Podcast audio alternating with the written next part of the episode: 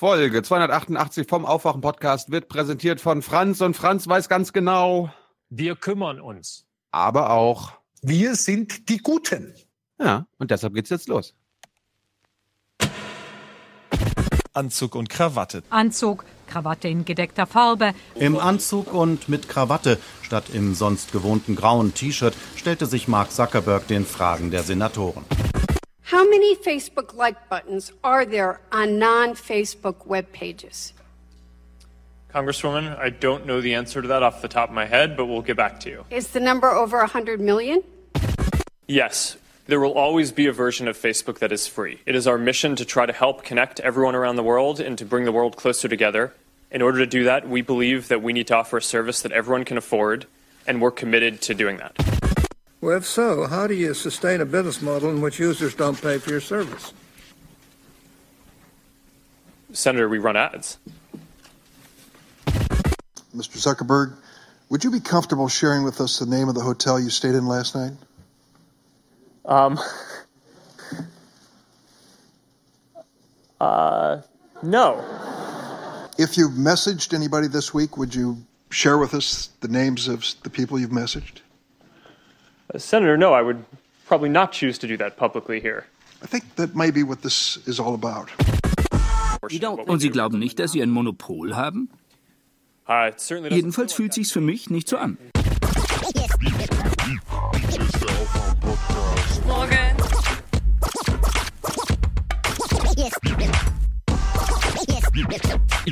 Ist der Aufwach-Podcast. Wake Finanziell hat sich die Anhörung für Facebook gelohnt. Die Aktie stieg um 1%, nachdem sie gestern schon 4,5% gewonnen hatte.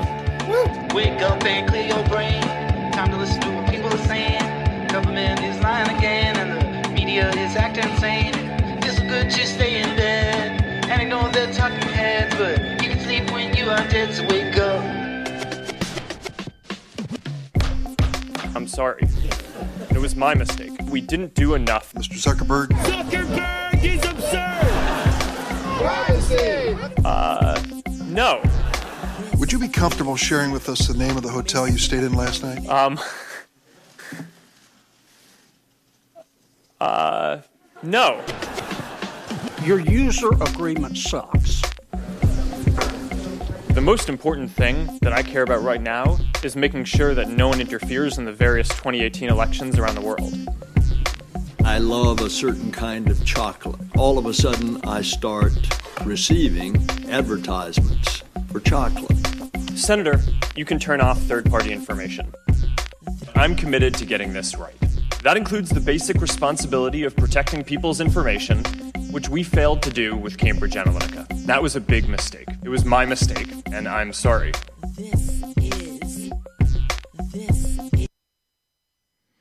Ja.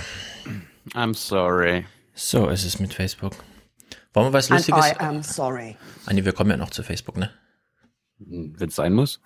Oder? Also hast Ja. du die Anhörung geguckt?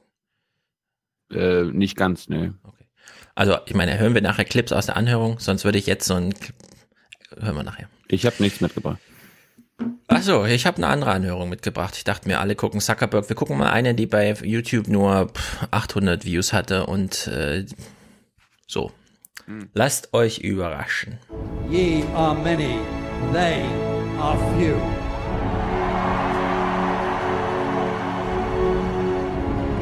Willkommen im 1% Club. Wissen Sie, was ich das halte? Ich halte das für inhuman. Inhuman. Wir danken hier Franz. Franz ist ein Freund dieser Sendung. Er war beim allerersten Hörertreffen dabei, beim Wattwandern in Büsum. Hat die weiteren Hörer aus Hamburg angekarrt. Beim CCC sind wir ihm beide schon begegnet, Thilo und ich. Und er schickt 370,80 Euro. Fragt man sich, hä? Und er schreibt dazu, no jingle, no karma. Ist zwar gerade hip, aber der Beit- Betrag gehört erklärt, das stimmt. Also 370,80 Euro. Aufwachen-Abo statt FAZ Digital Studenten-Jahresabo. Und ehrlich gesagt, ein FAZ Studenten-Abo kostet 370,80 Euro im Jahr. Zu billig.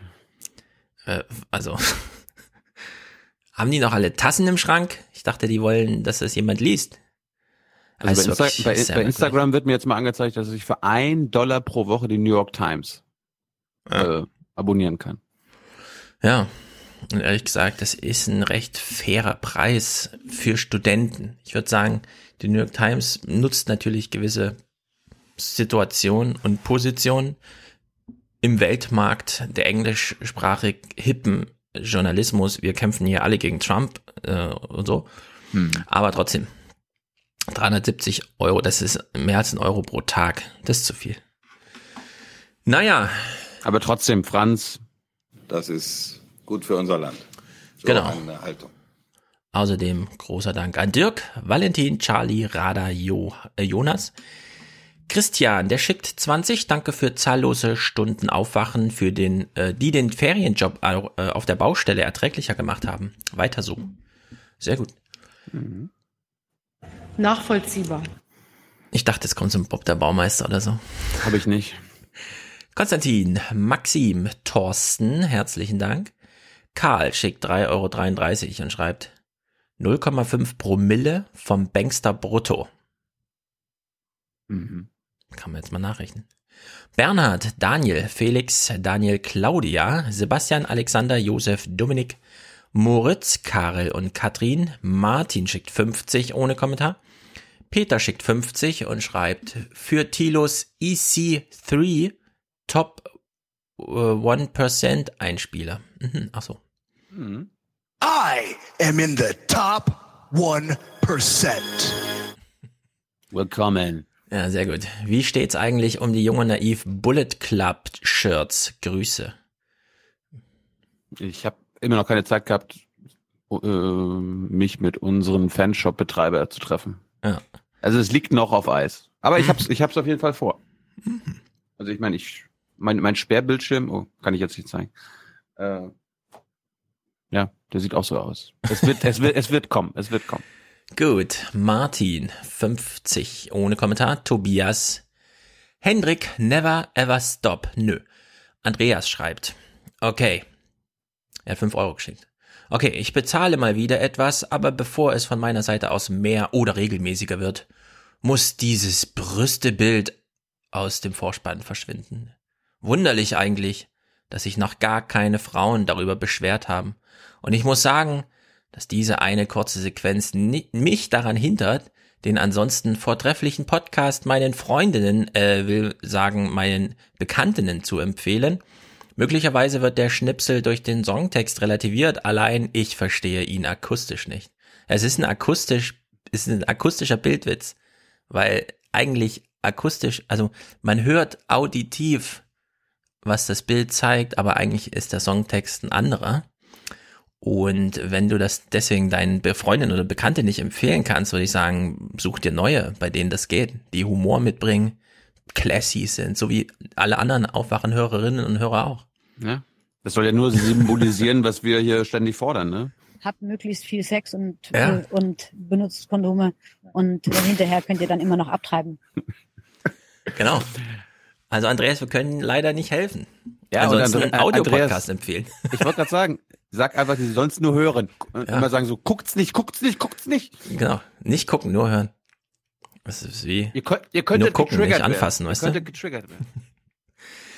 Tillmann hat noch eine Botschaft geschickt und zwar, da ja zumindest ich habe mit mehr gerechnet, ein Kommentar in der Hinsicht kam. Deswegen lese ich jetzt vor, was Tillmann uns schrieb. Ich wollte einen kleinen und in meinen Augen sinnvollen Beitrag leisten, da ihr ja alle fünf nach Wien geflogen seid, wenn ich das richtig verstanden habe, fast richtig, habe ich beim Nature Fund zum Ausgleich fünf Baumpatenschaften für den Aufwachen-Podcast übernommen. Dadurch sind eure Flüge jetzt voll CO2-neutral. Liebesgrüße, oder liebe Grüße, Tüdelit Tillmann, so verabschiedet, also Tüdelit Tillmann, Tillmann nennt er sich, der gerne auch mal besoffen unterstützt. In dem Fall hat er aber äh, wachen Geistes, aufgewachten Geistes diese Entscheidung getroffen, Bäume zu pflanzen für den Aufwachen-Podcast. Das ist sehr gut. Und das ist gut für Deutschland, sage ich dazu nur. Ja, das ist einfach spektakulär. Ähm, ich habe ja das letzte Mal gesagt, äh, wir gucken heute nichts zu Syrien, aber weil so ein lustiger Clip aufgeschlagen ist, möchte ich doch 54 Sekunden, dass wir nochmal in diesen Punkt EU-Podcast reinhören. Ich hoffe, ihr verzeiht. Willst du, willst du uns nicht erstmal aus dem 1%-Club Ah, ja, rausführen? genau. Stimmt, stimmt. For the many. For the many, not, not the few. The few.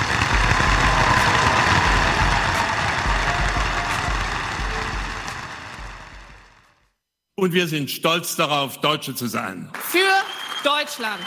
Für Deutschland. Für Deutschland! Ja, jetzt habe ich gerade eine Idee. Dieser Abschli Abschlussclip ist ja von Pippo. Vielleicht sollte ich mit dem mal podcasten jetzt, wenn du im Urlaub bist nächste Woche und so. Pippo ist, der hat, der hat ein lock loses Mundwerk. Mach, was du willst. Ich wollte ja, auch, ich wollte ja auch jemanden mit losem Mundwerk kurzfristig einladen. Ja, äh, wir, ja, wir müssen heute leider noch Inhalte nachschaffen und können uns nicht so sehr auf Gäste, weil ich kommt ja immer der Vorwurf, äh, Hans wieder nicht aussprechen lassen und neue Gäste kann man auf jeden Fall nicht so respektlos behandeln. Deswegen, Ich meine, ich werde ich werde mittlerweile irgendwie beim Abendessen angesprochen von Menschen, Mhm. die dann sagen, kann ich noch mal ganz kurz mit dir über Stefan reden? Wie der mit Hans umgeht. ja, Hans hält es aber aus. Ja, klar. Und dann erkläre ich auch immer, das ist die Dynamik, die jeder weiß um seine Rolle. Es macht Spaß. Beide wollen sich gegenseitig herausfordern. Ja, also beide, ehrlich, beide ja. haben soziologische Überzeugungen. Der eine ist Lumanianer, Ja. der andere lehnt das ab. Ja. Ich will jetzt Hans wirklich mal herausfordern. Beim nächsten Mal werde ich Hans mehr striezen. Weil Hans schießt sich immer ein auf das, was wir gerade hören, das ist so genial. Also Stolz zum Beispiel, ja, das ist, das ist so genial, was der Stolz macht. Das ist ja die Subbotschaft von Hans. Ich hab's durchschaut. Und komplizierter ist es nicht. Und ich werde Hans aber dann vehement drauf. Nein, es ist komplizierter. Hans, mach auch mal eine Vermutung. Sag auch etwa etwas, bei dem du nicht ganz überzeugt bist. Versuch mal, ja, also Verletzlichkeit zu zeigen. Das, was er von Stolz einfordert. Das werde ich ab sofort, ich kündige es jetzt hier an. Ich will von Hans mehr als den Hans, den ich auch erwarte haben. Darf ich mir, ich glaube, da steckt ja noch viel drin bei Hans. Ja. Ich würde mir ja wünschen, wenn du, während wir weg sind, mit Hans, du und Hans nur mal eine Folge machst. Ich und Hans. Ja, also so, ihr, ihr seid, also genau, die, die Planung ist, ihr seid jetzt zwei Wochen nicht da.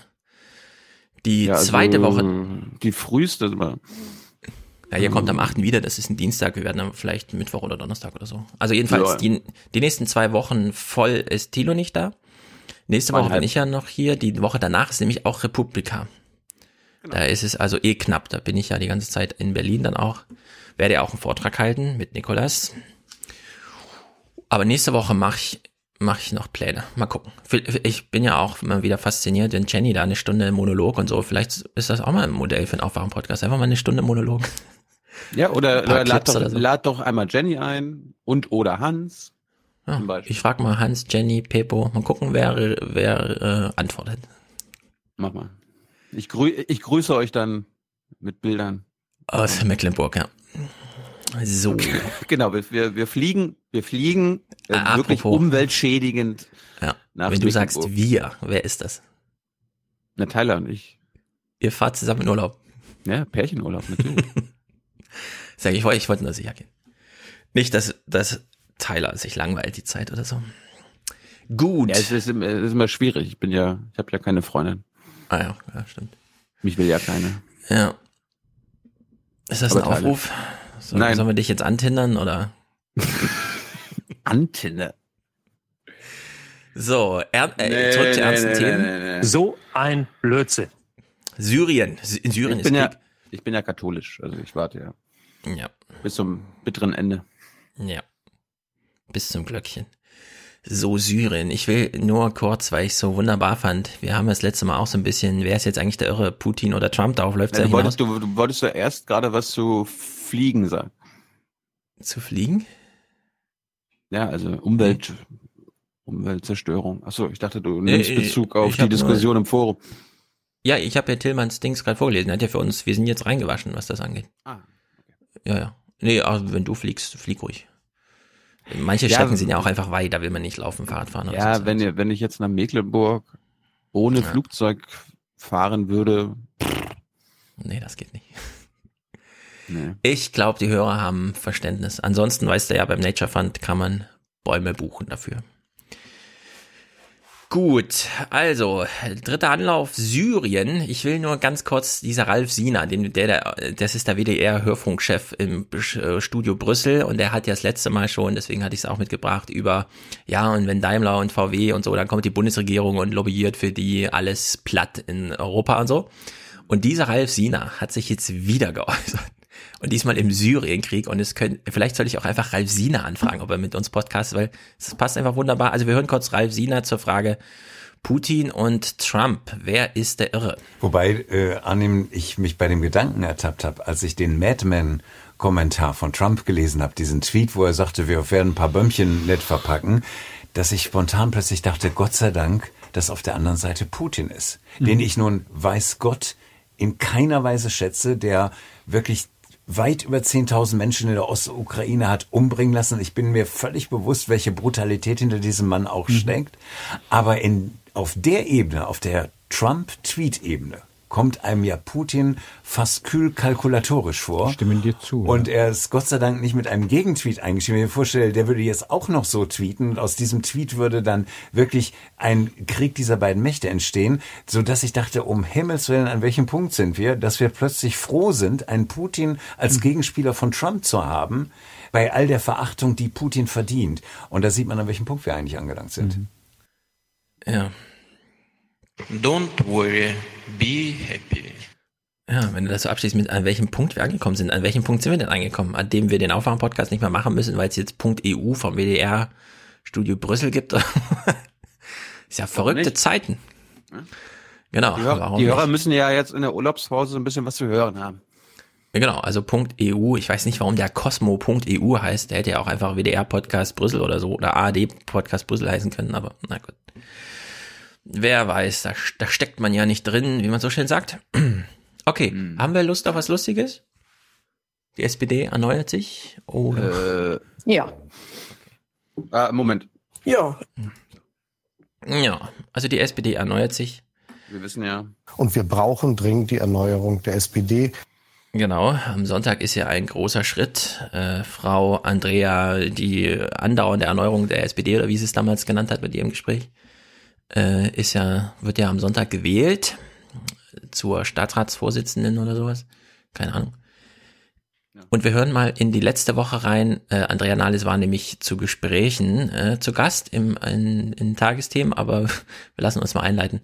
Also, Bericht Parteivorstand, irgendwas mit Leitanträgen. Es wird mal wieder getüftelt inhaltlich bei der SPD. Irgendwas ist da, irgendwas gärt. Die SPD organisatorisch und programmatisch rund erneuern, ohne den Markenkern zu verändern und das bei deutlicher Unterscheidung zum Koalitionspartner und gleichzeitigem erfolgreichem Regierungshandeln. Das will der Leitantrag des Vorstandes. Ganz wichtig dabei, Zukunft der Arbeit sozial gestalten. Veränderung findet Voll. statt. Und die SPD ist eben nicht als Partei der Maschinenstürmer gegründet worden, sondern als eine Partei, die aus technischem Fortschritt sozialen Wohlstand für alle macht. Und diese Aufgabe steht jetzt in Zeiten der Digitalisierung und der Globalisierung ganz besonders an. Hm. Allerdings, ich habe auch nur so halb hingehört, also hm, war auch schon eingeschlafen. Aber als er so sagte, die SPD ist nicht als Partei der, und da habe ich von der Maschinensteuer, aber er meint Maschinenstürmer, aber da könnte man doch einen geilen Spruch draus machen. Wir waren damals nicht die Maschinenstürmer, aber jetzt wollen wir die Maschinensteuer. Ja. So mit konstruktiver Wendung. Irgendwas basteln halt dafür. Aber gut. Hat er, Man jetzt, grade, das, hat, ja? hat er jetzt nicht gerade ein Buch rausgebracht? Hat er, hat er Zeit gehabt? Der hat doch ein Steuerprogramm geschrieben. Naja, ich habe gerade so geguckt. Genau. Am 12. April, und darum ja? ist das so lustig. Oh, wie äh, heißt es? Weil Thorsten Schäfer-Gumbel hat genau dazu ein Buch geschrieben. Die heißt die sozial-digitale Revolution. Vorwärts zu mehr Solidarität und Gerechtigkeit. Also warum können SPD-Politiker eigentlich nicht mal ein Buch schreiben, wo ihre ganzen Floskelwörter mal nicht drin sind? Ne? Sozial-digitale Revolution, Sozial Vorwärts, Solidarität und Gerechtigkeit. Keiner nimmt euch das ab, aber komm, wir machen noch mal ja. ein Buch draus. Das verstehe ich auch nicht. Ja, die haben nee, doch auch bei der SPD genug Praktikanten, die den einfach, die die kurz angucken in der Konferenz, wenn die wieder mit sowas ankommen. Wir brauchen mal ein Factsheet, könnt ihr mal draufschreiben, was wir machen wollen. Und dann stehen da solche Buchtel drauf. Ich frage mich ja, ob sich die Autoren dieses Beitrags gedacht haben, ey, der Schäfer Gümbel hat doch gerade ein Buch dazu geschrieben.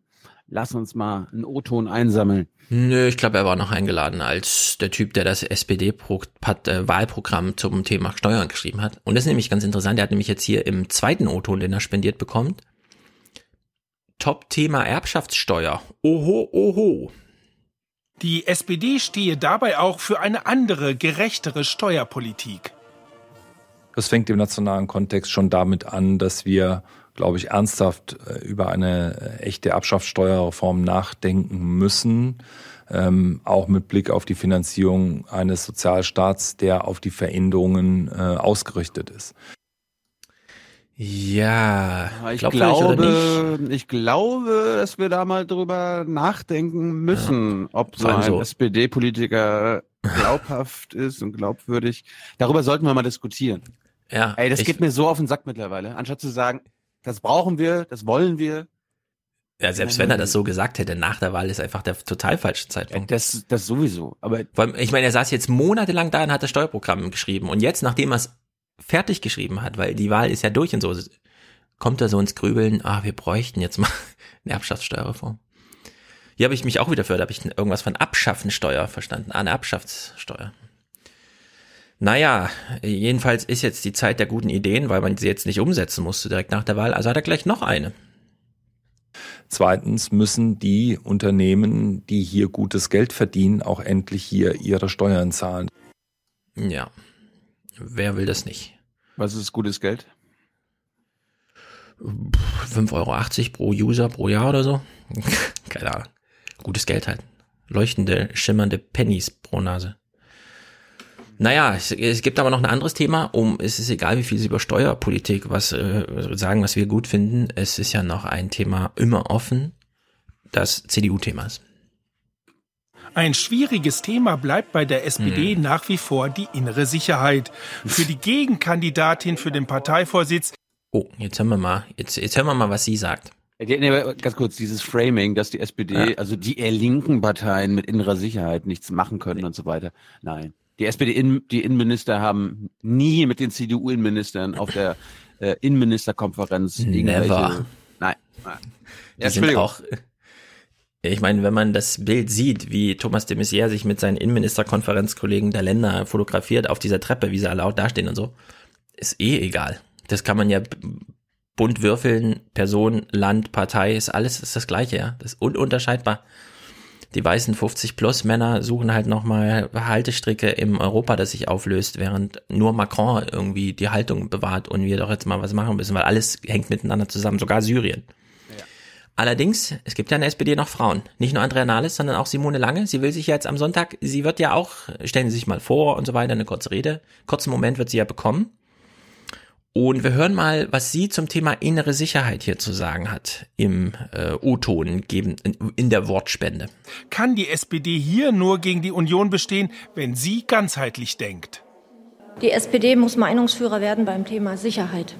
Und zwar in Form von ähm, sicheres Leben. Wie kann ich in Deutschland sicher leben? Und die SPD ähm, definiert innere Sicherheit anders als die CDU, nämlich in dem Bewusstsein, dass dazu soziale und innere Sicherheit gehört. Mhm. Für sie ist innere Sicherheit auch eine sozialpolitische Dimension. Hm. So, so also, ja, wirklich. So will die jetzt Parteichefin werden, ne? Wir hören uns mal an, was die künftige Parteichefin zu sagen hat. Ingo Zamparoni äh, macht mal hier eine kleine Begrüßung. Und in Bonn begrüße ich die SPD-Fraktionschefin Andrea Nahles. Die SPD will ihre Erneuerung starten. Aber um all die verlorenen Wählerinnen und Wähler zurückzugewinnen, müssen sie ja genau das machen, was sie den Ministern Seehofer und Spahn jüngst vorgeworfen haben, sich profilieren. Wie wollen sie das machen, ohne selbst den nächsten Koalitionskrach zu provozieren? Jetzt können wir kurz überlegen würden wir mitgehen, dass, Ingo recht hat, wenn er sagt, sie müssen sich jetzt auch profilieren. Ist egal, was sie machen. Die Hauptsache, sie äußern sich mal hier in den Nachrichten ordentlich. Ingo hat das Stroh gefressen, was ausgewählt ja, wurde. Also Ingo ist schon mal auf der völlig falschen Spur. Jetzt können wir mal gucken. Andrea Nahles traut sie sich ihm zu sagen, äh, bist du bescheuert, Ingo, profilieren? Nee, wir machen hier echte Politik. Also mal gucken, wie sie sagt. Wir wissen ja von Thilo, in der ersten Antwort kommen die Talking Points. Mal gucken, was sie so liefert. Ich glaube, wir müssen einfach äh, Debatten führen, die das Ziel haben, dass wir jetzt, wir haben uns vorgenommen, Ende 2019 eine Vorstellung davon haben, was die zentralen Fragen für die nächsten zehn Jahre sind. Also Zukunftsdebatten. Äh, Zukunftsdebatten ist ihr Talking Point. Wir müssen diskutieren, Debatten führen. Es ist unglaublich. Naja, wenn du nichts ändern willst, mach es wie Sebastian Kurz, ja, immer nur Probleme ansprechen und es dabei belassen, ja. Warum nicht? Wir hören uns das mal an, wie sie das macht. Die Digitalisierung verändert unsere Arbeitswelt. Sind wir darauf ausreichend vorbereitet? Nein. Wir haben eine immer ja. mehr in Unordnung geratene Welt. Was für eine Rolle hat Deutschland? Was für eine Deutschland äh, hat in Deutschland in Europa für eine Rolle? Wie können wir da auch wieder friedenspolitische Impulse setzen? Das sind Grundfragen, die nicht in einem Koalitionsvertrag abgearbeitet und auch nicht in vier Jahren abgearbeitet werden können, aber denen wir uns widmen müssen. Ach, ja, das ja, was sollen denn solche dummen Sprüche? Das ist einfach so übel. Also man glaubt es nicht, da.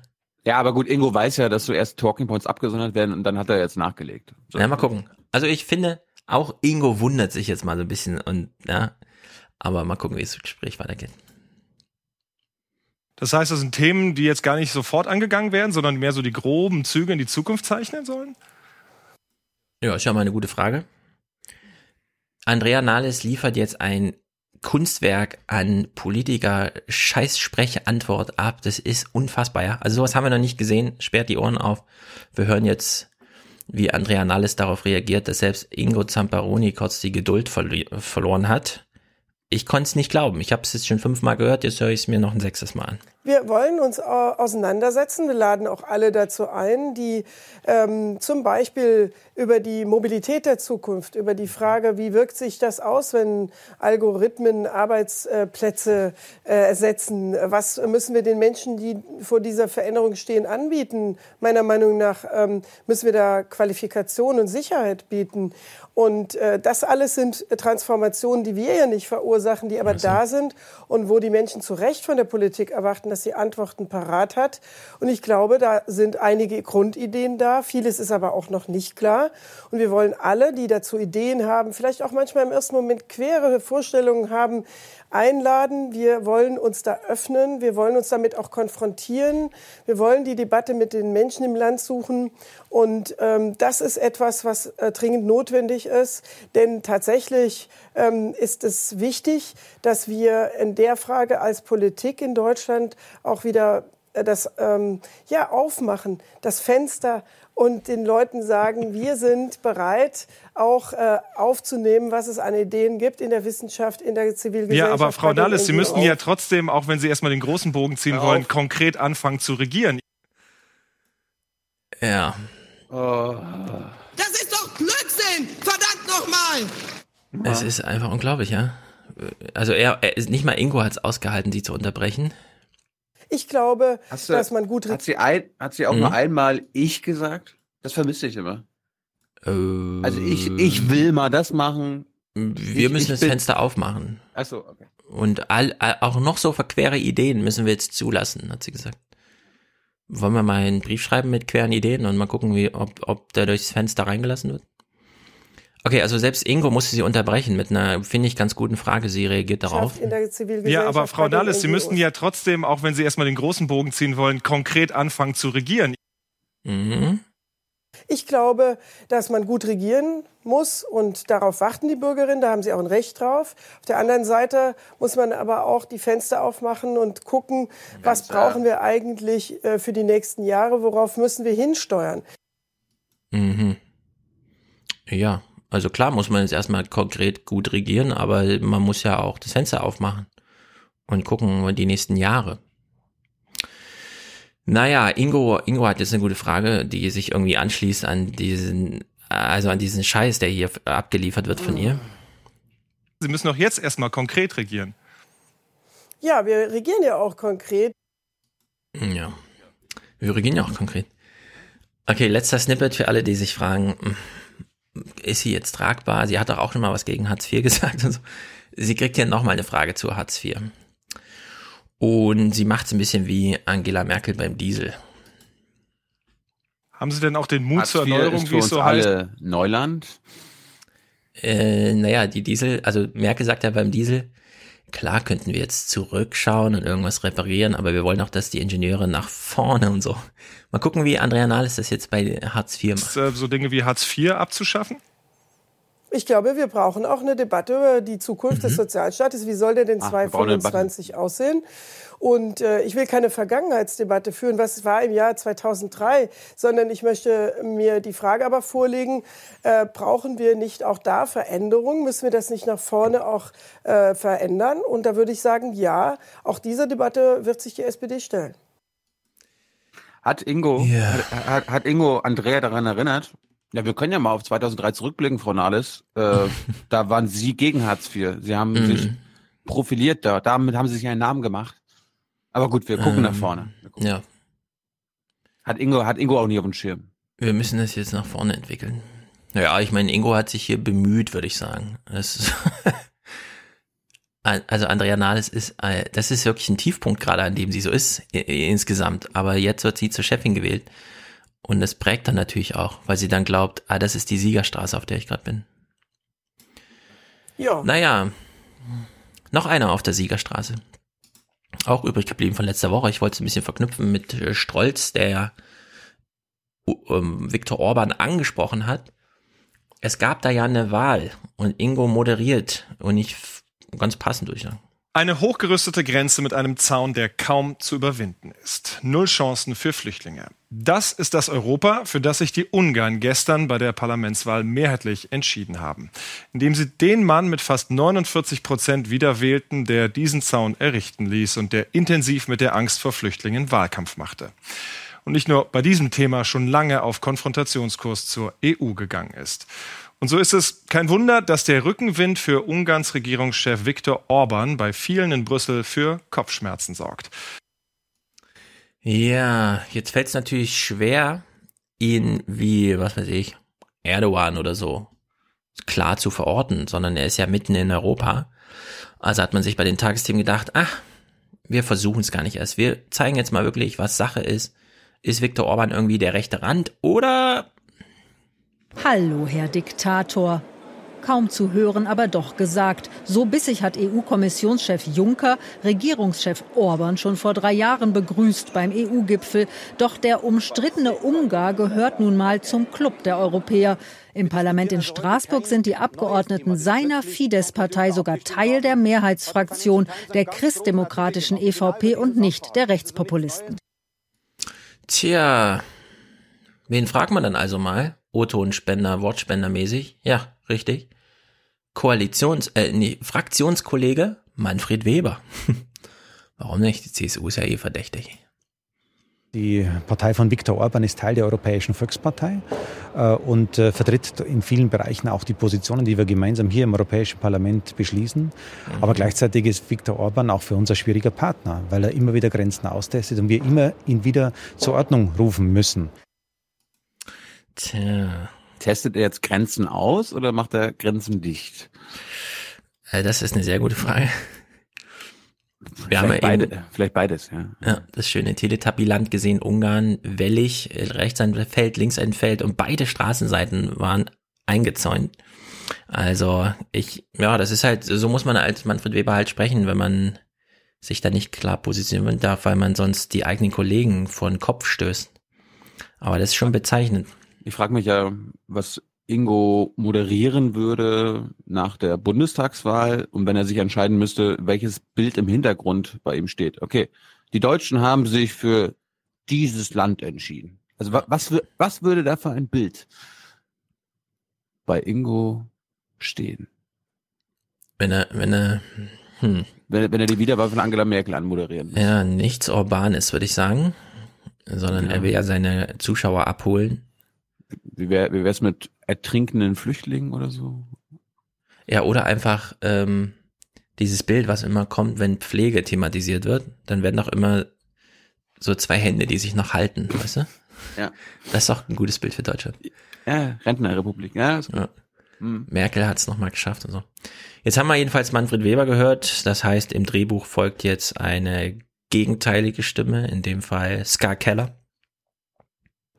Orban hat, äh, Wahlkampf gemacht mit einem Ressentiment gegen Europa. Alles Schlechte war Europa. Hier muss ich aber erklären, wenn er gleichzeitig in Brüssel äh, mehr Fördergelder zum Beispiel haben äh, will, und wir haben ja auch ausreichend Korruption in Ungarn, das passt alles nicht zusammen. Ich glaube, wir brauchen eine starke Antwort aus Europa. Ja, das ist ein bisschen problematisch, wenn Ska Keller genau weiß, wie sie ihren, ihre Wortspende abgeben muss, damit sie weiß, der wird dann abends auch gesendet. Ja. Weil es ist auch hier sehr enger Korridor. Weil da hätte man auch andere Kaliber rausholen können. Thilo blättert in einer Zeitung. Ja, weil sie gerade Korruption anspricht. Willst ich du uns den Comic einen, vorlesen? Nein, ich möchte einen sehr lesenswerten oh. äh, Artikel aus, Franzosen. Hm. aus Le Monde Diplomatique, der äh, April-Ausgabe. Mhm. Da gibt es eine, eine, Titelgeschichte, gefühlte Korruption. Und die fand ich sehr interessant. zu Deutschland äh, oder was? Nee, zu Osteuropa. Ah ja. Weil da das Phänomen ist, ähm, wenn du, die machen halt immer so europaweite Umfragen und so weiter. Und wenn du in Ungarn, in Rumänien, in Bulgarien die Menschen fragst, was, was ist ein großes Problem an ihrem Land, dann sagen 60, 50, 70 Prozent der Leute dort Korruption. Die mhm. Korruption in der Politik, in der Wirtschaft, ganz, ganz schlimm. Wenn du das in Österreich oder Deutschland fragst, vielleicht 10, vielleicht 20 Prozent. Ich habe jetzt ja. nicht die, die genauen Zahlen, aber ne, ihr versteht. So, wenn du denn die Leute aber in Bulgarien, Rumänien und Ungarn fragst, haben sie denn schon mal Korruption erlebt? Kennen sie jemanden, der korrumpiert wurde, äh, mhm. der sich korrumpieren lässt? Dann sagen genauso viele wie in Österreich oder in Deutschland, ja, das ist, das ist das Ding. Und da ist dann das politische Problem, dass die gefühlte Korruption in, in Osteuropa dazu führt, dass die Rechtspopulisten ähm, einen mhm. Aufschwung haben, weil die Bevölkerung wird auch durch die freien Medien in Osteuropa, was die, was die in den letzten Jahrzehnten oder davor nicht so erlebt haben, äh, die Medien berichten natürlich immer über neue Skandale, über neue Korruption, sodass quasi in Osteuropa die geführte Korruption so stark ist, dass die Leute wirklich denken, okay, wir müssen da was gegen tun. Und die Rechtspopulisten nutzen das aus. Und da, da, da, da ist mittlerweile selbst hier so Transparency International so, mm, ja, das wird ja langsam zum Problem. Also, dass, dass, die, dass die Korruption, also diese, dieser Tunnelblick auf alles Korruption bekämpfen, so mhm. krass geworden ist, das dazu führt, dass die Rechtspopulisten an die Macht kommen. Na, dann merken wir uns das doch mal, weil bisher haben wir ja bei Medienwirkungsforschung immer nur das Thema Flüchtlinge vorangestellt, genau, Kriminalität Medi und so weiter. Da, nee, genau, das ist Medienwirkungsforschung. Die Korruption ja. wird viel dramatischer dargestellt als ist und äh, es wird ja auch gesagt, die Antikorruptionsgesetze sind in den meisten osteuropäischen Ländern viel besser als zum Beispiel in Deutschland. Das glaube ich gerne. Äh, ansonsten, wenn es die Zahlen belegen, ich meine, Viktor Orban hat einen Wahlkampf gemacht gegen Europa, gegen Ausländer und rechtspopulistisches Thema Zucht und Ordnung. Da gehört dann Korruptionsbekämpfung darunter. Ich will jetzt auch keine, Passt ich will jetzt auch keine Hörerkommentare bekommen, die dann sagen, ja, aber es gibt wirklich Korruption in Ungarn oder Bulgarien. Ja, natürlich. In Deutschland auch. Ja, in Deutschland auch. Und der Punkt ist, es, die Korruption ist in Ungarn und Bulgarien nicht vier, fünfmal schlimmer als in Deutschland. Das ja. ist nur gefühlt. Hm, glaube ich gern. Bei, bei manchen Hörerkommentaren, ich will, letztes Mal hat irgendeiner, ich glaube, das war ein Student oder ein Ex-Student kommentiert bei uns, äh, ja, ich habe auch mal mit 400 oder 500 Euro ja. gelebt. Ich habe ich hab alles, und da dachte ich so, hat er sich dann selbst zugehört? Also er meinte dann so, ich habe mein Leben auf, aufs Minimalste runtergefahren, ja, also ganz wenig gegessen, ganz wenig da, ganz wenig das. Ich hab's ja geschafft. Ja, ich, ich konnte mit dem Geld leben. Und er kann, er kann aber nicht verstehen, warum die Hartz-IV-Empfänger davon nicht leben sollen oder können. Und das ist ein bisschen der Punkt. Wir können hier nicht Menschen in unserem Land leben haben, die gezwungen sind, auf das Minimalste vom Minimalen äh, ihr Leben zu bestreiten. Lieber. Ja, der Kommentar war auch verlogen. Weil mit glaube, 400 Euro, die er hat, da kann man nicht Miete und den Rest bezahlen. Es geht einfach nicht. Also es ist einfach faktisch unmöglich. Ja, aber das ist, ist keine Ahnung.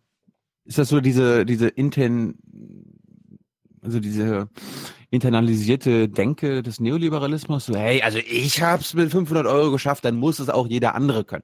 Ja, es ist auf jeden Fall, ich nenne es mal kognitive Korrumpierung durch die ein oder andere, was weiß ich, Coolheitszuschreibung oder sonst irgendwie, so im Sinne von, jetzt wo ich es geschafft habe, diese Zustände zu überwinden, finde ich die gar nicht mehr so schlecht und die anderen sollen auch durch dieses tiefe Tal oder Ja. sowas, ja? Also so irgendwie. Ich habe mich da durchgequält, also kann das doch nicht so schwer sein.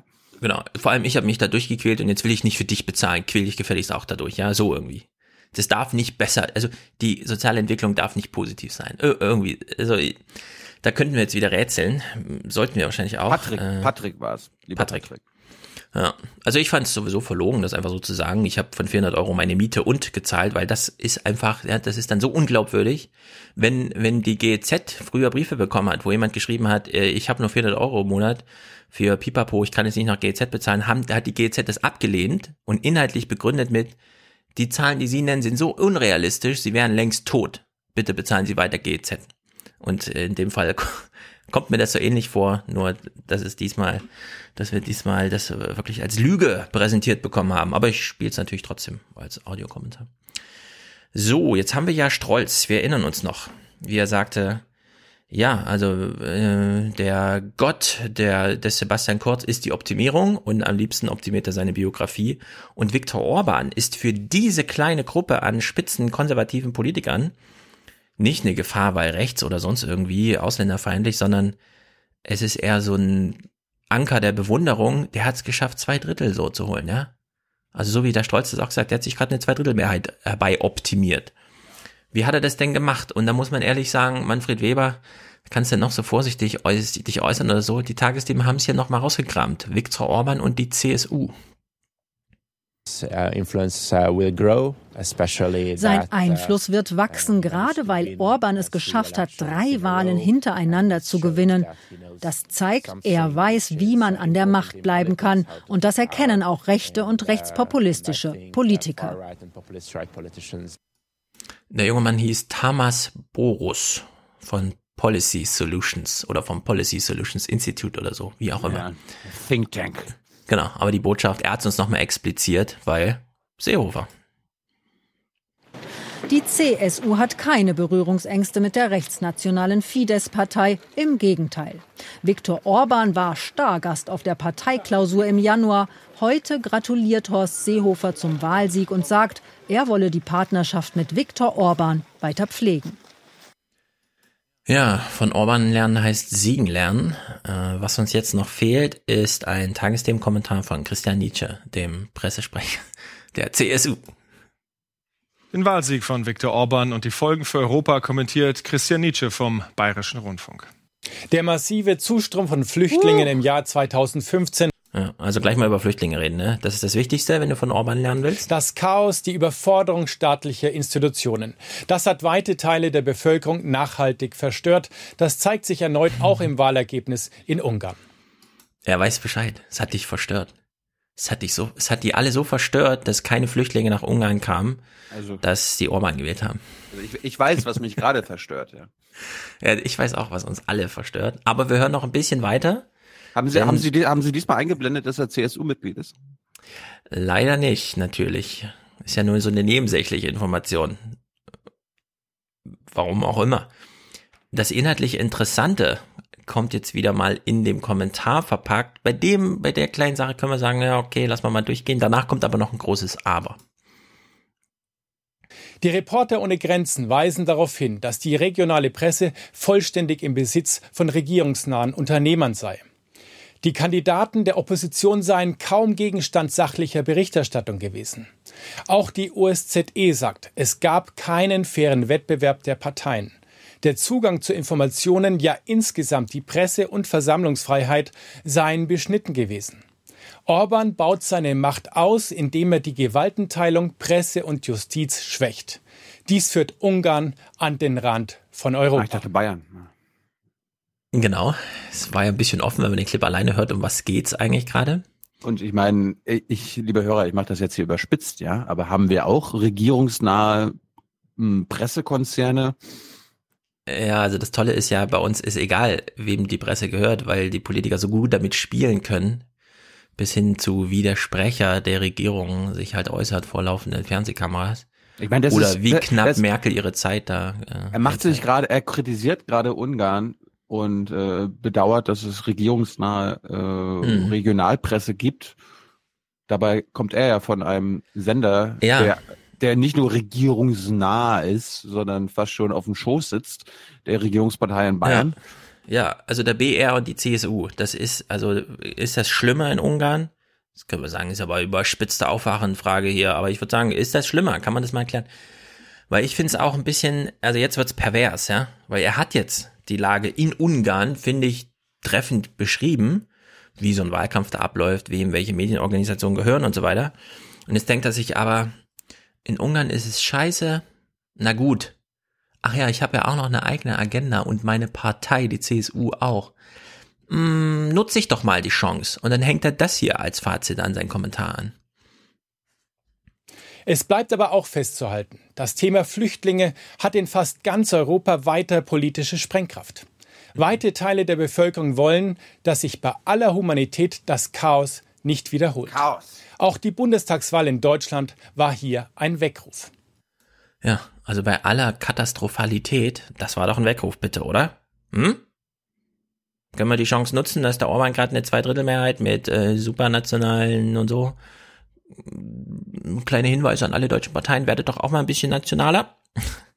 das ist einfach eklig.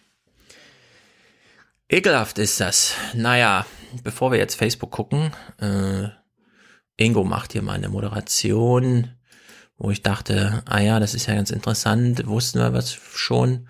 Du hast ja auch mit Thomas Wiegold darüber gesprochen, wir hören kurz rein. Sechs U-Boote hat die deutsche Marine und eigentlich gelten sie als die modernsten und besten der Welt. Mhm. Eigentlich. Denn kein einziges deutsches U-Boot ist derzeit einsatzbereit. Ja, fragt man sich, warte mal, was will er denn jetzt machen? Ein Bericht über U-Boote, die nicht fahren oder so? Ist das nicht total langweilig? Kann er doch auch ein Bild zeigen. Ach, er macht ja schon eine Anmoderation. Also geht's um was anderes in dem. Ich will nur mal, damit wir alle wissen, ach, das gibt's auch. Nass wird's höchstens noch in diesem Turm in Neustadt in Schleswig-Holstein. Sieht aus wie ein Getreidesilo auf den ersten Blick, aber darin befindet sich ein sogenannter Tieftauchtopf. Auch er einer der modernsten seiner Art, doch der funktioniert wenigstens. Aha. Wie, das zeigt der Tauchgang von Mike Wukern. Trainingseinheit der Ausbilder vom Tieftauchtopf. Sie alle sind Apnoe-Taucher, kommen ohne Geräte aus, mehr als vier Minuten. Ja, man hat zwar keine U-Boote, aber irgendwann will man doch mal trainieren, wie man aus dem U-Boot, das auf 30 Meter im Grund liegt, äh, auf dem Grund liegt, äh, auftaucht. Das kann man dann in Schleswig-Holstein im Tieftauchtopf ich hätte jetzt gedacht, da schickt man einen Praktikant hin und wenn es ein Bericht äh, taugt, dann macht man das so ein Nachmittagsprogramm. Aber Tagesthemen, ein bisschen, wir haben die geilsten Soldaten, unsere Technik ist zwar scheiße, aber wir haben die geilsten auftauchenden Soldaten. Das ist doch schon mal ganz, ganz gut. Naja. Mark Zuckerberg. Du hast keine Clips, sagst du? Mm, Moment. Ja, mach, mach du. Ich musste erst nachgucken. Okay, also Mark Zuckerberg, ich äh, habe die Kon äh, Konferenz sag ich schon, die seinen Auftritt da auch nicht gesehen, weil wir waren ja, ja unterwegs. Wir werden, wir werden den Live-Ticker von Matt Taibbi vom Rolling Stone mhm. verlinken. Mhm. Der war, das war mein, meine Begleitgut. Ja. Gut, weil es war auch irgendwie wenig drin, jedenfalls viel an Zusammenfassung. Also dafür ist jeder Journalist da drauf geguckt hat, gab es echt wenig zu berichten. Das Team, das Mark Zuckerberg vorbereitet hat, muss exzellente Arbeit geleistet haben. Wobei die Antworten, wenn man sagen kann, ich komme auf sie zurück, ich reiche das nach und so, das kennen wir ja. Irgendwo funktioniert, ja. funktioniert auch in diesem Kontext. Mhm. Zur Einstimmung, Medias Res hat 47 Sekunden lang mal zusammengefasst am 10. April, wie sich Zuckerberg so entschuldigt hat die letzten Jahre und Monate und wahrscheinlich ist das als Vorbereitung auf das, was dann im Kongress passiert ist, eh nur so fortlaufende Geschichtsschreibung. September 2006. Das war von unserer Seite ein großer Fehler und es tut mir sehr leid. Wir haben das ziemlich vermasselt. November 2007. Wir haben schlicht und ergreifend schlechte Arbeit geleistet und ich entschuldige mich dafür. Wir werden uns bessern. April 2010. Wir haben damit daneben gelegen. Wir nehmen euer Feedback ernst. November 2011. Ich bin der Erste, der zugibt, dass wir ein paar Fehler gemacht haben. September 2016. Für all die Arten, auf die meine Arbeit benutzt worden ist, um Menschen zu spalten statt zusammenzubringen, bitte ich um Vergebung. Ich werde daran arbeiten, das zu verbessern. April 2018. Das war ein großer Vertrauensbruch und es tut mir sehr leid, dass das passiert ist. Ich glaube, im Leben geht es darum, aus seinen Fehlern zu lernen und daraus etwas mitzunehmen, um voranzukommen. And I am sorry. Ja, Mark Zuckerberg ist wirklich sehr sorry. Ähm, Heiser hat jetzt heute Morgen geschrieben, weil es gestern einen Brief gab. In einem gestern vom Parlamentspräsidenten Antonio Tajana, Tajana, Tajana, also der Italiener halt, der das EU-Parlament gerade führt, Tatjani. versandten, hm? Nicht Tatjani? Tajan, ist da noch ein T drin? Tatjani, Tajani, irgendwie so. Ja, ja, ja. Der Versandten von, der, von, der, von Berlusconi. Äh, genau, von Forza Italia. Versandten Brief an den Facebook-Gründer Mark Zuckerberg heißt es wirklich, alle Fraktionen sähen, Zitat, die absolute Notwendigkeit ihrer persönlichen Anwesenheit, wie das vor dem US-Kongress der Fall war, Zitat Ende. Das Europaparlament sei nämlich, Zitat, ein zentrales Entscheidungsgremium im Regulierungsprozess für den größten Wirtschaftsraum der Welt, Zitat Ende, und vertrete eine halbe Milliarde Menschen. Ich hatte ja in, in, in Wien auch, ähm, das kommt dann, während wir im Urlaub sind, mit Michel Raimond gesprochen, Hm. dem wahrscheinlich einer der besten Abgeordneten im EU-Parlament von den Sehr österreichischen Grünen. auch, ja. Richtig? Und der meinte so, das ist völlig illusorisch, dass Zuckerberg äh, zu uns kommt, ja. Ja, man fragt sich auch, wozu, ja? Wollt ihr nochmal geil sein und zeigen, dass ihr die besseren Fragen stellen könnt, weil das, also, was soll das? Naja, Ingo, wir lassen uns mal kurz von, also wir gucken mal kurz, was die Tagesthemen dazu gemacht haben. Die lagen natürlich ungünstig, weil das wissen wir ja mittlerweile, wenn in Amerika irgendwas ist, dann ist in Amerika meistens Tag, wenn Ingo irgendwas moderieren muss. Also läuft das im Grunde noch. Einen Tag später das zu machen, wäre blöde, weil es ist ja dann schon vorbei. Darum kann er noch zweite Amerika-Bücher schreiben, weil er quasi, Genau. wenn er, wenn er Feierabend hat, kann er sich mit Amerika befassen. Genau, da ist da gerade Tag, da erreicht er auch jemanden.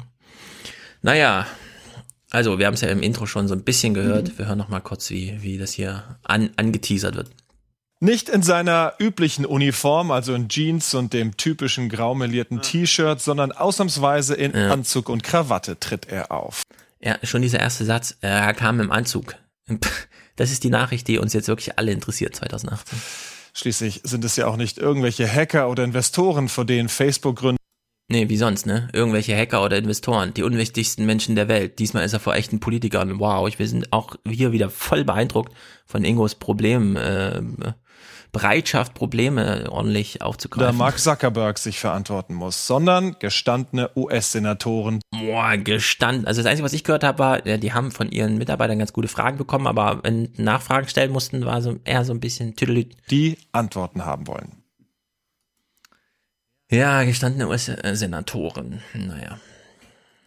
Die Frage, die ich mich hier schon gestellt habe, ja, ist, äh, also wenn jetzt auch die Europäer und so, was würden wir denn Mark Zuckerberg für eine Frage stellen? Es gibt ja gar keine gute Frage, die man ihm jetzt so stellen kann, wo man denkt, ah, das wäre eine geile Frage, die bringt ihn richtig in Bedrängnis oder sonst irgendwas, ja. Ähm, Ich meine, der- sehr gute Frage. Das darf ich immer nicht sein, dass die Frage gut ist. Also der hat in 15 Jahren ein Unternehmen aufgebaut, das 50, 500 Milliarden Dollar wert ist. Und über das er alle Stimmrechte hat und 60 Prozent des Wertes besitzt. Also ist im Grunde der reichste Mensch der Welt. Neben Putin oder so. Was würden wir ihn jetzt fragen, bei dem wir dann denken, oh, das hat uns jetzt aber weitergebracht, ja? Also völlig absurd. Und in der äh, Hinsicht war dann auch der Bericht, genau, Ich weiß es nicht. Ja, nicht mal Obama hätte eine gute Frage. Also dieser Bericht war einfach Happening und Schaulaufen. Draußen vor dem Kapitol. Ein, zwei, hundert Zuckerbergs. Wer ist echt, wer ist fake? Protestaktion mit Pappkameraden gegen falsche Accounts auf Facebook. Und auch drinnen warten Kritiker auf den Chef des Internetkonzerns.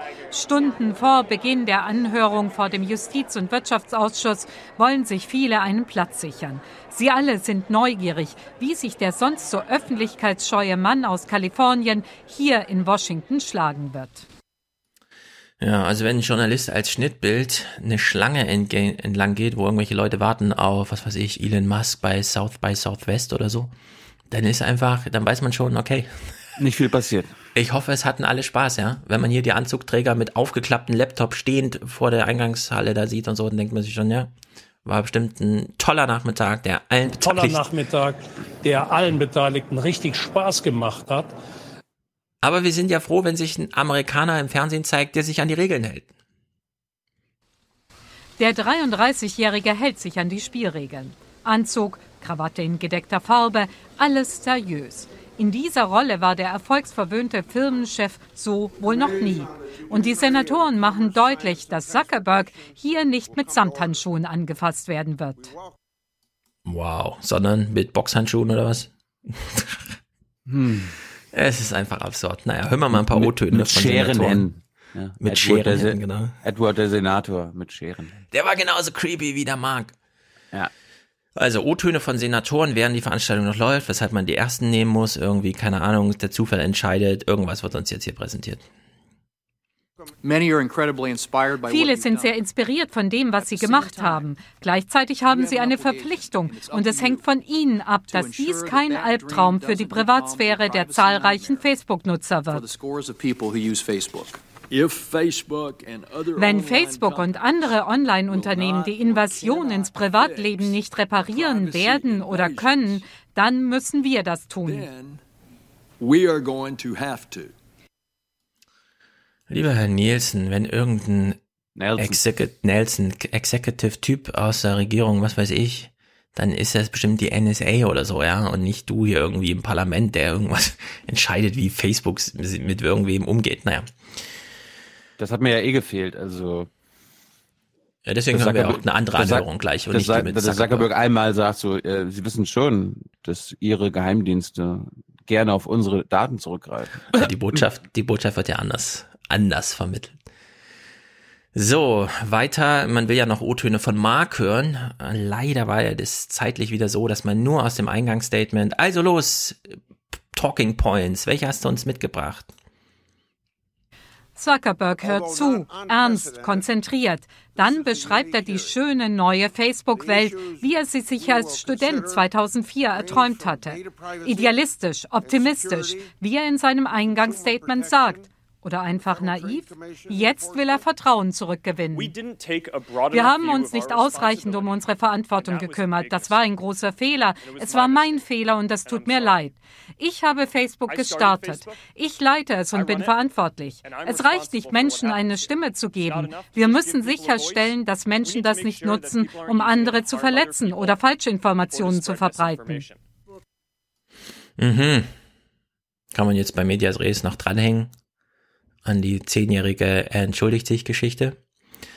Am Ende wird uns dann wenigstens nochmal erklärt, wie sinnlos eigentlich so eine Anhörung ist. Jeder Senator hat fünf Minuten. Der ins Verhör genommene verspricht immer wieder, so etwas wie mit Cambridge Analytica dürfe nie wieder passieren. Dafür will Zuckerberg die Sicherheit erhöhen, selbst wenn der Konzern dann weniger Gewinne mache. Meine oberste Priorität war immer die soziale Mission, Menschen miteinander zu verbinden und die Welt näher zusammenzubringen. Werbekunden und Entwickler werden nie Vorrang haben, solange ich Facebook leite. Noch läuft die Anhörung, das Aufeinandertreffen von so unterschiedlichen Generationen. Wie gut sie einander verstehen, ist noch offen. Zuckerberg jedenfalls hofft, die Politiker davon abhalten zu können, sein Unternehmen und seine Branche stärker zu regulieren. Ja, sinnlos. Also sinnlose Berichterstattung. Man äh, hat fast den Eindruck, wenn auch ungewollt, aber hier hat auch die ARD wieder ihren Anteil geleistet, Facebook den Arsch zu retten, nämlich in äh, schlimmsten Krisenzeiten, bei denen man jetzt wirklich mal ein paar andere Fragen stellen muss, einfach hier, ja, fand halt Staat, äh, hier Eingangsentschuldigung, bla bla, pipapo, fertig. Die Senatoren sind halt alt, ja, hat sie den Generationenkonflikt oder den Generationenunterschied nochmal dargestellt. So, das war also im Senat. Gehen wir mal ins Haus, also der Kongress. Alle Ausschüsse im äh, Senat spiegeln sich ja im Haus, also bei den Repräs äh, also bei den Congressmen and Women. Und da fand im US House Committee on Armed Services, das ist ja das, was uns jetzt eigentlich interessiert, weil klar, hier Zuckerberg irgendwas, keine Ahnung. Wir wollen ja wissen, Verteidigungsfähigkeit USA, hängt das auch irgendwie mit Facebook zusammen oder so? Kann man da mal reingucken? Und da gab's eine sehr interessante Anhörung am Mittwoch, dem 21. März, also gar nicht so lange her, vor einem Monat, ziemlich genau einem Monat. Und das ist jetzt Alltag in Washington, was wir jetzt sehen. Niemand steht vorher da, niemand weiß überhaupt, dass das stattfindet. Es findet halt statt. 10 Uhr morgens trifft man sich in Room 2118 irgendwo, keine Ahnung, und unterhält sich halt so ein bisschen was. Wo sonst, genau. So, es geht los. Wir hören uns mal das Eingangsstatement an. Der Vorsitzende klingt so ein bisschen gelangweilt und erklärt mal, worum es thematisch geht. Let me welcome and appreciate our witnesses uh, for being here as well as members and, and guests.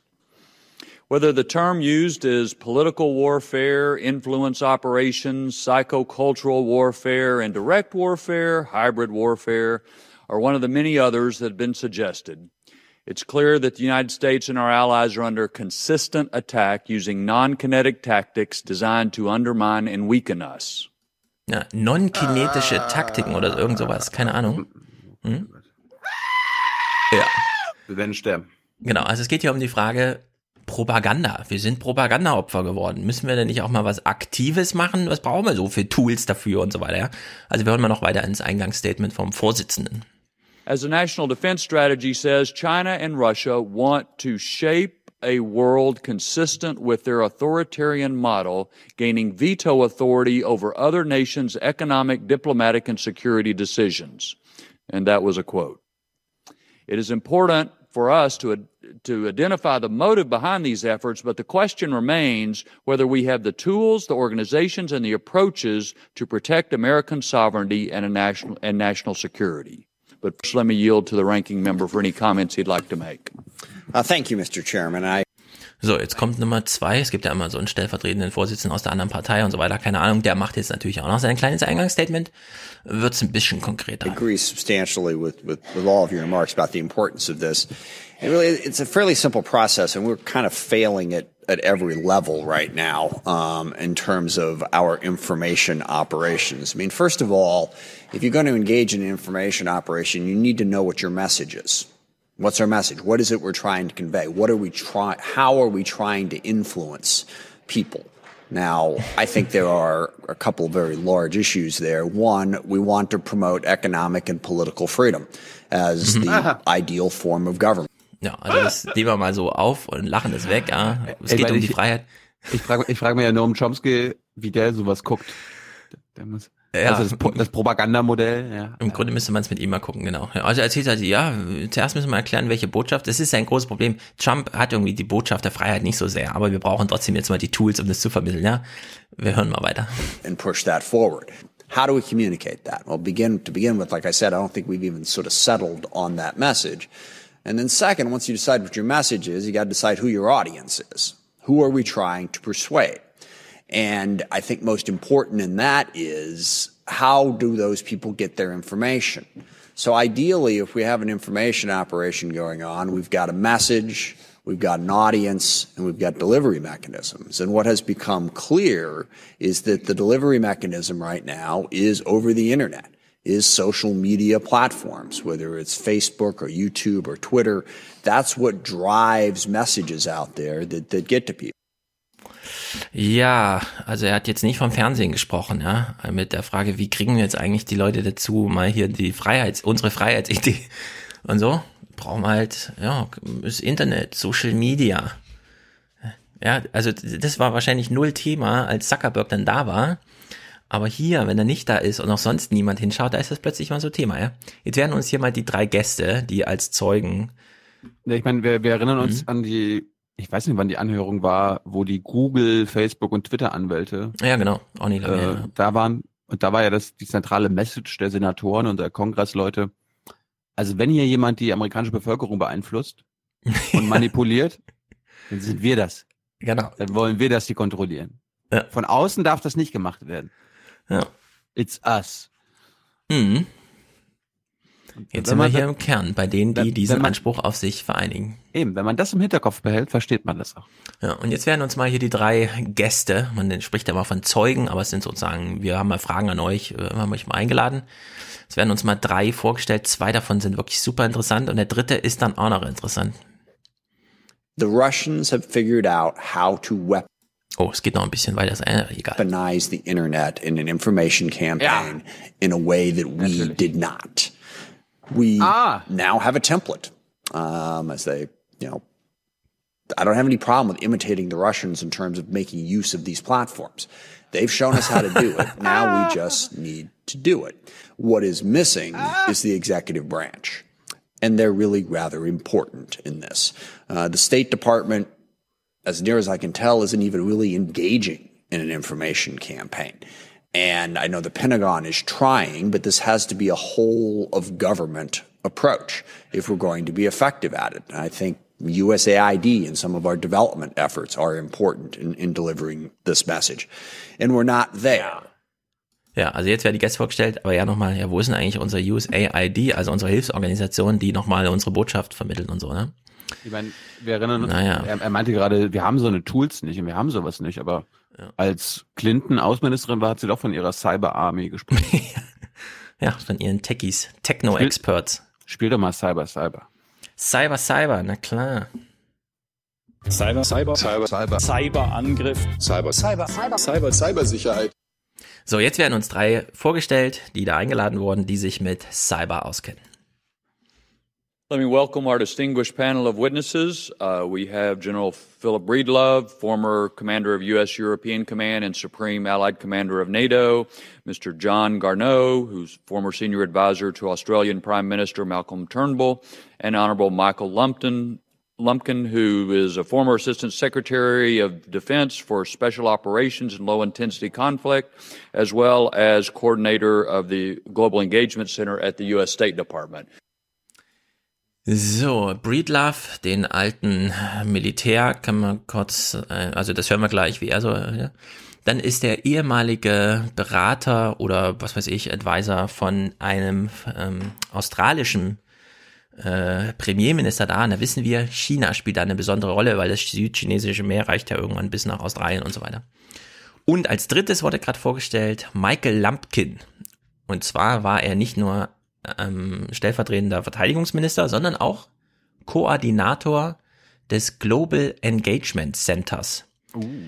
Und auf die bin ich gestoßen, deswegen gucke ich das nur hier. Das ist sozusagen ein Rechercheergebnis, nachdem bei No Agenda zuletzt ein Clip von Michael Lumpkin, als er noch im Amt war, kam, als alles noch unverdächtig war. Vor fünf oder sechs Jahren hat er nämlich gesagt, ja, wir haben jetzt diese Agenturen hier ähm, im Verteidigungsministerium und wir, das ist jetzt sein Zitat, ja, wir wissen, wir haben eine gute Botschaft, aber als Botschafter sind wir nicht besonders gut. Zitat Ende. Und deswegen wurde er beauftragt, organisier doch mal das im Internet so, dass unsere Botschaft übermittelt wird, ohne dass erkenntlich ist, dass wir die Botschaft vermitteln. Und dann hat er eine Ausschreibung gemacht, wir sammeln Ideen. Mhm. Und durchgesetzt hatten sich dann alle möglichen Ideen, die irgendwas mit Facebook zu tun hatten. So im Sinne von, wir brauchen mal die, und das ist wirklich so albern, ja, wenn man das in der letzten Folge dann nachhört bei No Agenda, wie er dann davon erzählt, ja, ja, also wenn wir im Irak die 30 bis 50-Jährigen, die den und den bei Facebook befreundet sind, und dann nennt er so auch Al-Baghdadi und so, ja, als ob man dem irgendwie befreunden kann, den, äh, äh, den ganzen Chefs da von Al-Qaida und Taliban und wie sie alle heißen. Kann man, kann man bestimmt abonnieren oder so. Wirklich absurd. Genau, und er dann, ja, ja, und dann können wir das total targeten, diese Audience, und können dann da dieses äh, nicht-invasive, nicht äh, auf Töten gezielte Persuasion-Dings, wir, wir überzeugen euch mal von der Freiheit und so. Also ja, es, alles ruht auf Facebook, was der Typ die letzten Jahre gemacht hat. Naja, auf den kommen wir also gleich zu sprechen. Erstmal lassen wir uns von General Breedlove hier so ein bisschen, wir lachen mal kurz über ihn, ja, weil er, er holt jetzt wieder die Russland-Geschichte raus. Also Russland hat irgendwie die Wahl beeinflusst. Wir wissen, dass es recht viel, das haben wir ja auch in den anderen Anhörungen gehabt, also als zum Beispiel der Facebook-Anwalt da war, als von irgendwelchen Tumulten, weil auf Facebook die gleiche Veranstaltung einmal pro, einmal contra von russischer Seite aus organisiert wurde und dann gab es halt so ein Happening von 100 Leuten, die sich auf dem Dorfplatz irgendwie geprügelt haben und so. Der Breedlove, General Breedlove holt hier nochmal den, ah, ich verrat's lieber nicht, ja, wir hören mal, wie er so darüber redet. Am Ende kommt so eine Pointe von ihm. The reality is that we should not be surprised by this interference.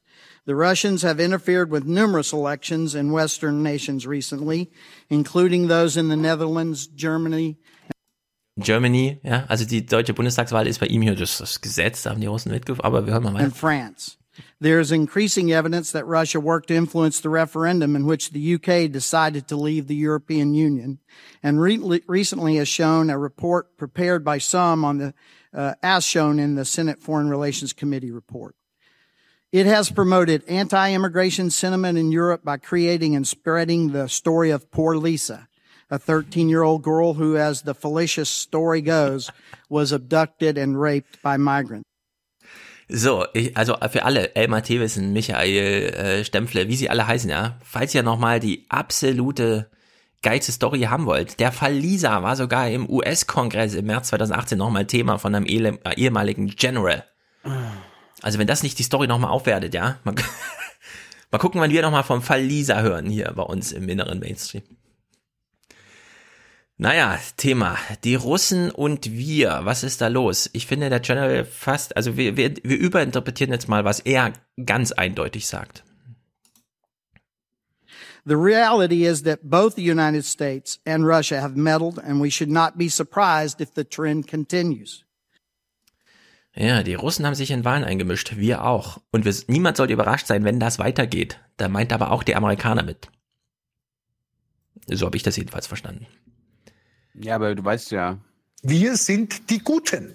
Und wenn Wir wir, uns einmischen, dann nur für die Guten. Genau. Der Lampkin beschreibt jetzt mal die Post-Fernsehwelt. Also es ist nicht mehr Fernsehen, ja, um die Leute zu erreichen. Sondern es ist jetzt dieses Internet, dieses Social Media, wie wir es eben schon gehört haben, irgendwas mit Facebook, Twitter und so weiter.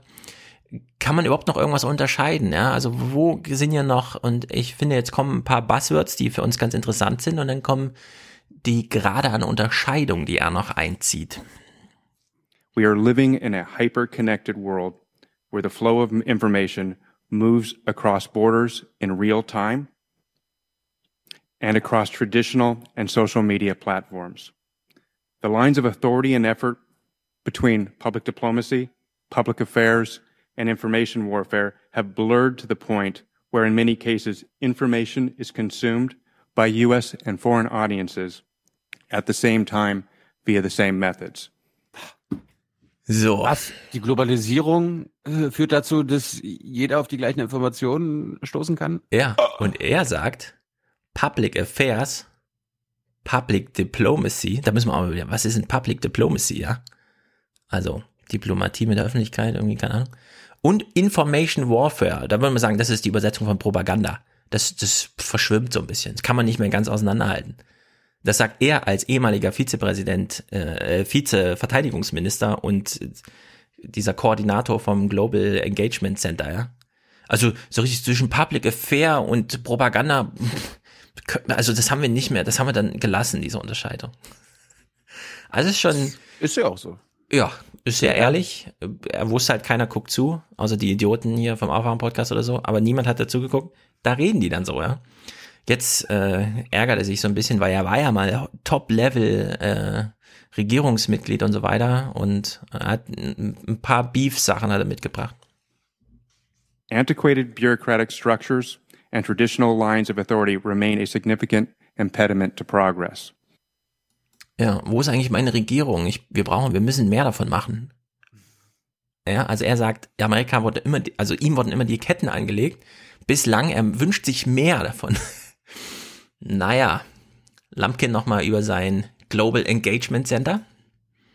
The 2017 National Defense Authorization Act mandated that the Global Engagement Center, or GEC, lead, organize, and synchronize U.S. government counter propaganda and disinformation efforts against state and non-state actors abroad.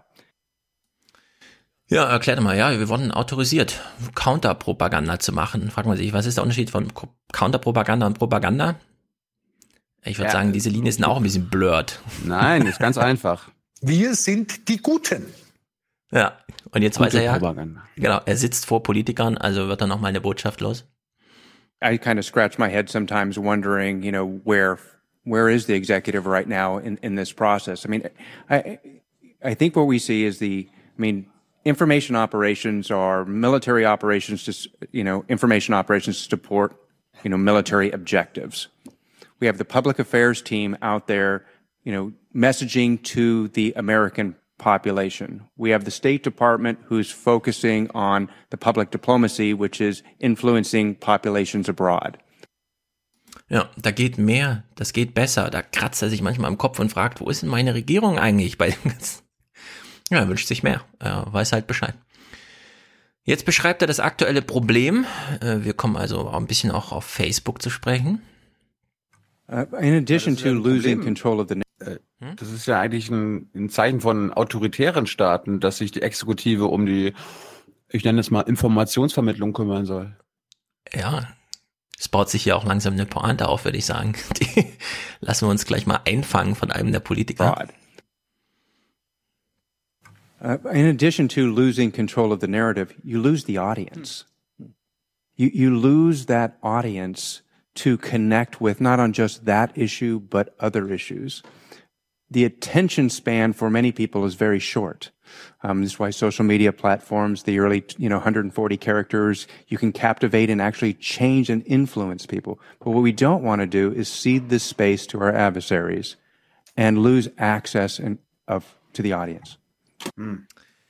Ja, wir verlieren das Publikum. Die gucken kein Fernsehen mehr. Das ist ein Problem. Die sind nicht mehr erreichbar, wenn wir hier die Kanäle eng machen, so dass Michael Stempfler auf jeden Fall das Zitat von Seibert nimmt, weil er sonst nichts von uns kriegt und wir dann unsere Botschaft darüber senden. Die gucken das nicht mehr, die Leute. Die haben nur noch so eine kurze Aufmerksamkeitsspanne. Die lesen alle Twitter. Und wir wollen nicht, dass die anderen Länder alle Twitter kontrollieren und so. Ja, die toben sich aus. Wir wollen uns da auch austoben, sagt er. Ja, also das ist Facebook einfach im Sturm von diesem ganzen Propagandascheiß, den er da propagiert. Hm.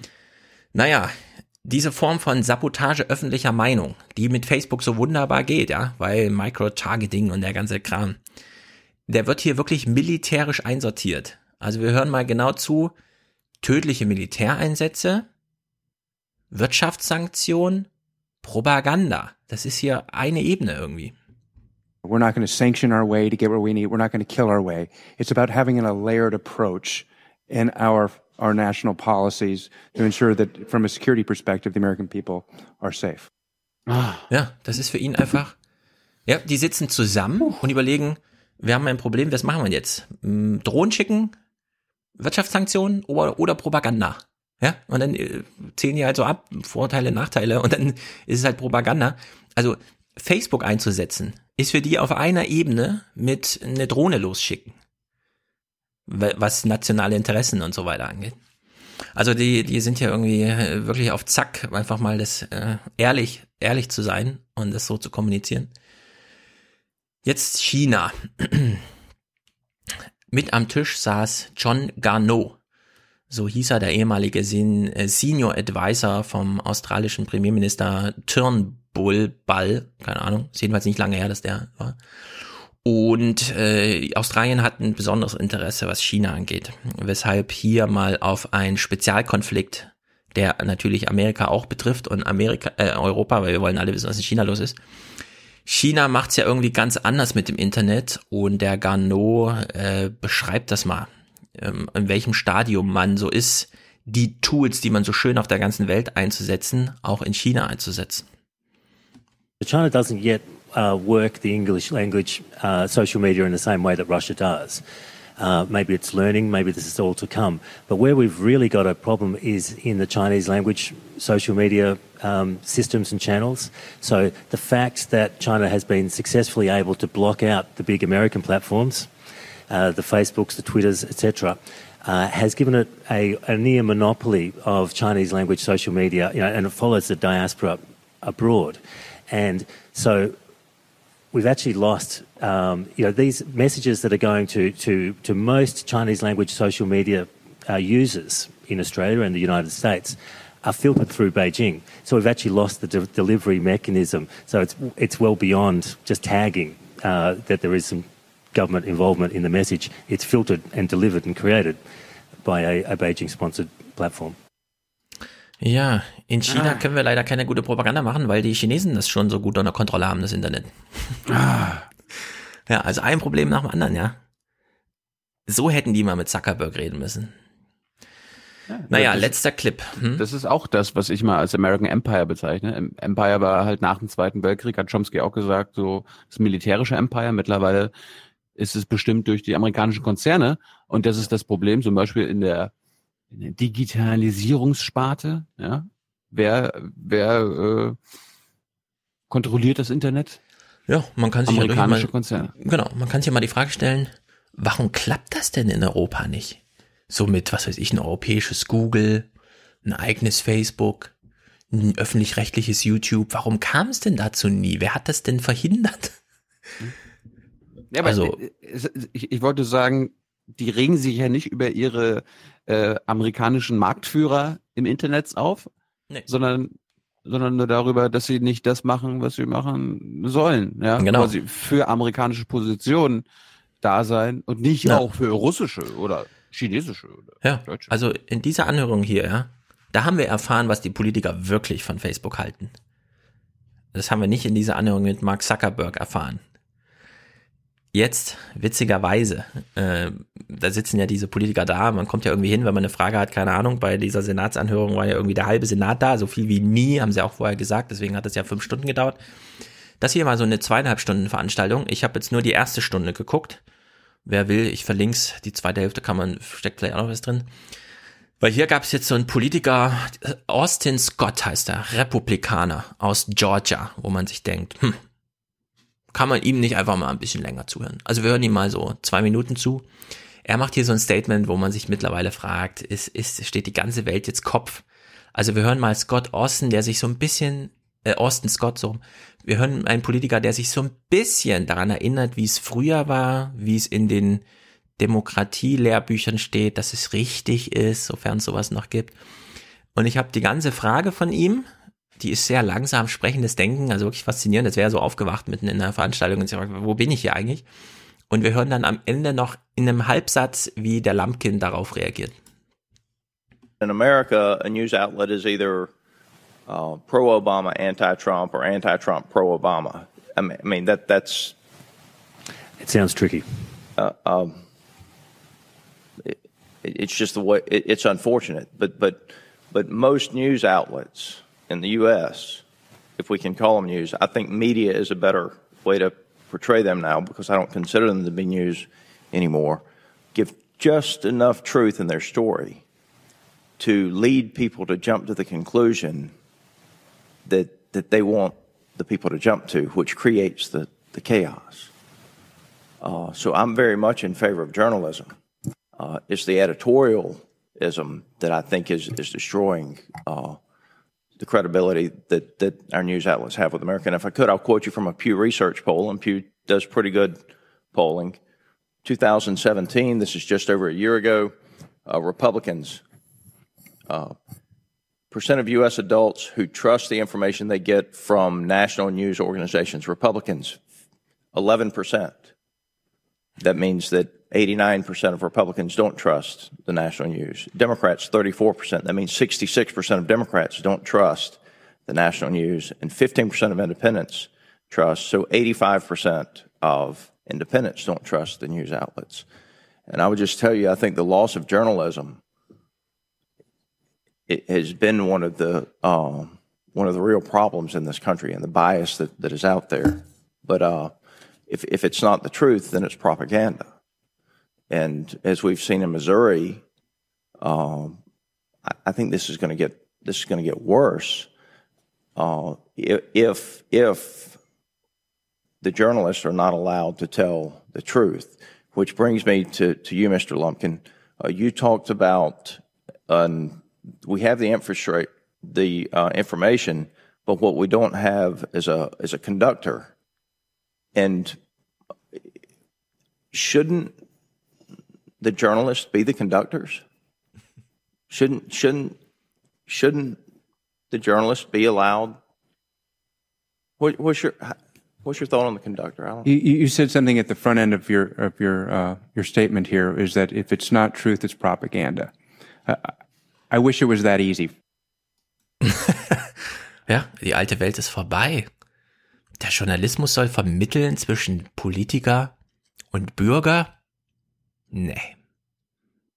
Propaganda, Wahrheit, also so einfach ist es jetzt auch nicht. ja, das ist der Zustand. Und i- also in dem man sich fragen muss, tja, braucht die Politik in Amerika Facebook oder braucht sie Facebook nicht?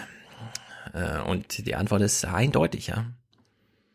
Also in der Hinsicht, es war ein toller Nachmittag, der allen Beteiligten richtig Spaß gemacht hat mit äh, Zuckerberg vorm Senat und vorm Kongress, aber ich glaube, wenn man sich dafür interessiert, sollte man in andere Richtung gucken und in andere Richtung gehen, um da irgendwie ein paar Sachen zu klären. Ich finde das schlimm, was du für eine Propaganda verbreitest. Ja. So, ich habe noch zwei Mini-Themen, jeweils Nee, ein Clip. Ich hätte Ihr habt doch letzte Woche, du und Thomas, über Lesch gesprochen. Habt ihr, Ah, ja. ich weiß jetzt nicht, habt ihr über, habt ihr über Harald bei Richard David Brecht gesprochen? Nee. Lesch Ah. hat äh, einen Vortrag gehalten, eine Viertelstunde. Ein Rand sich beschwert, dass in der Schule zu viel Kompetenzen mit zu wenig Verstehen in zu kurzer Zeit vermittelt wird. Aber ich habe gesehen, er war zum Thema Verschwörungstheorien auch bei Richard David Brecht. Ich bin Ja. gespannt. Hast du was mitgebracht? Ja.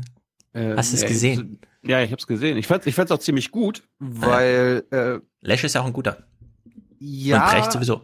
aber Brecht hat Lesch die Grenzen aufgezeigt. Aber so mal, aber mal so richtig. Also äh, da steht dann so Lesch äh, Physiker und Philosoph. Mhm. Nach so einem, nach so einer Sendung könnte man eher sagen Physiker und Hobbyphilosoph, weil Ja. Eigene eigene Gedanken kann er fast gar nicht formulieren. Äh, Du siehst richtig, wie er immer versucht bei David Brecht mitzukommen und immer so, hm, ja, ja, das weiß ich auch, ja, Epikur, Mhm. ja, habe ich schon gehört, hm, naja.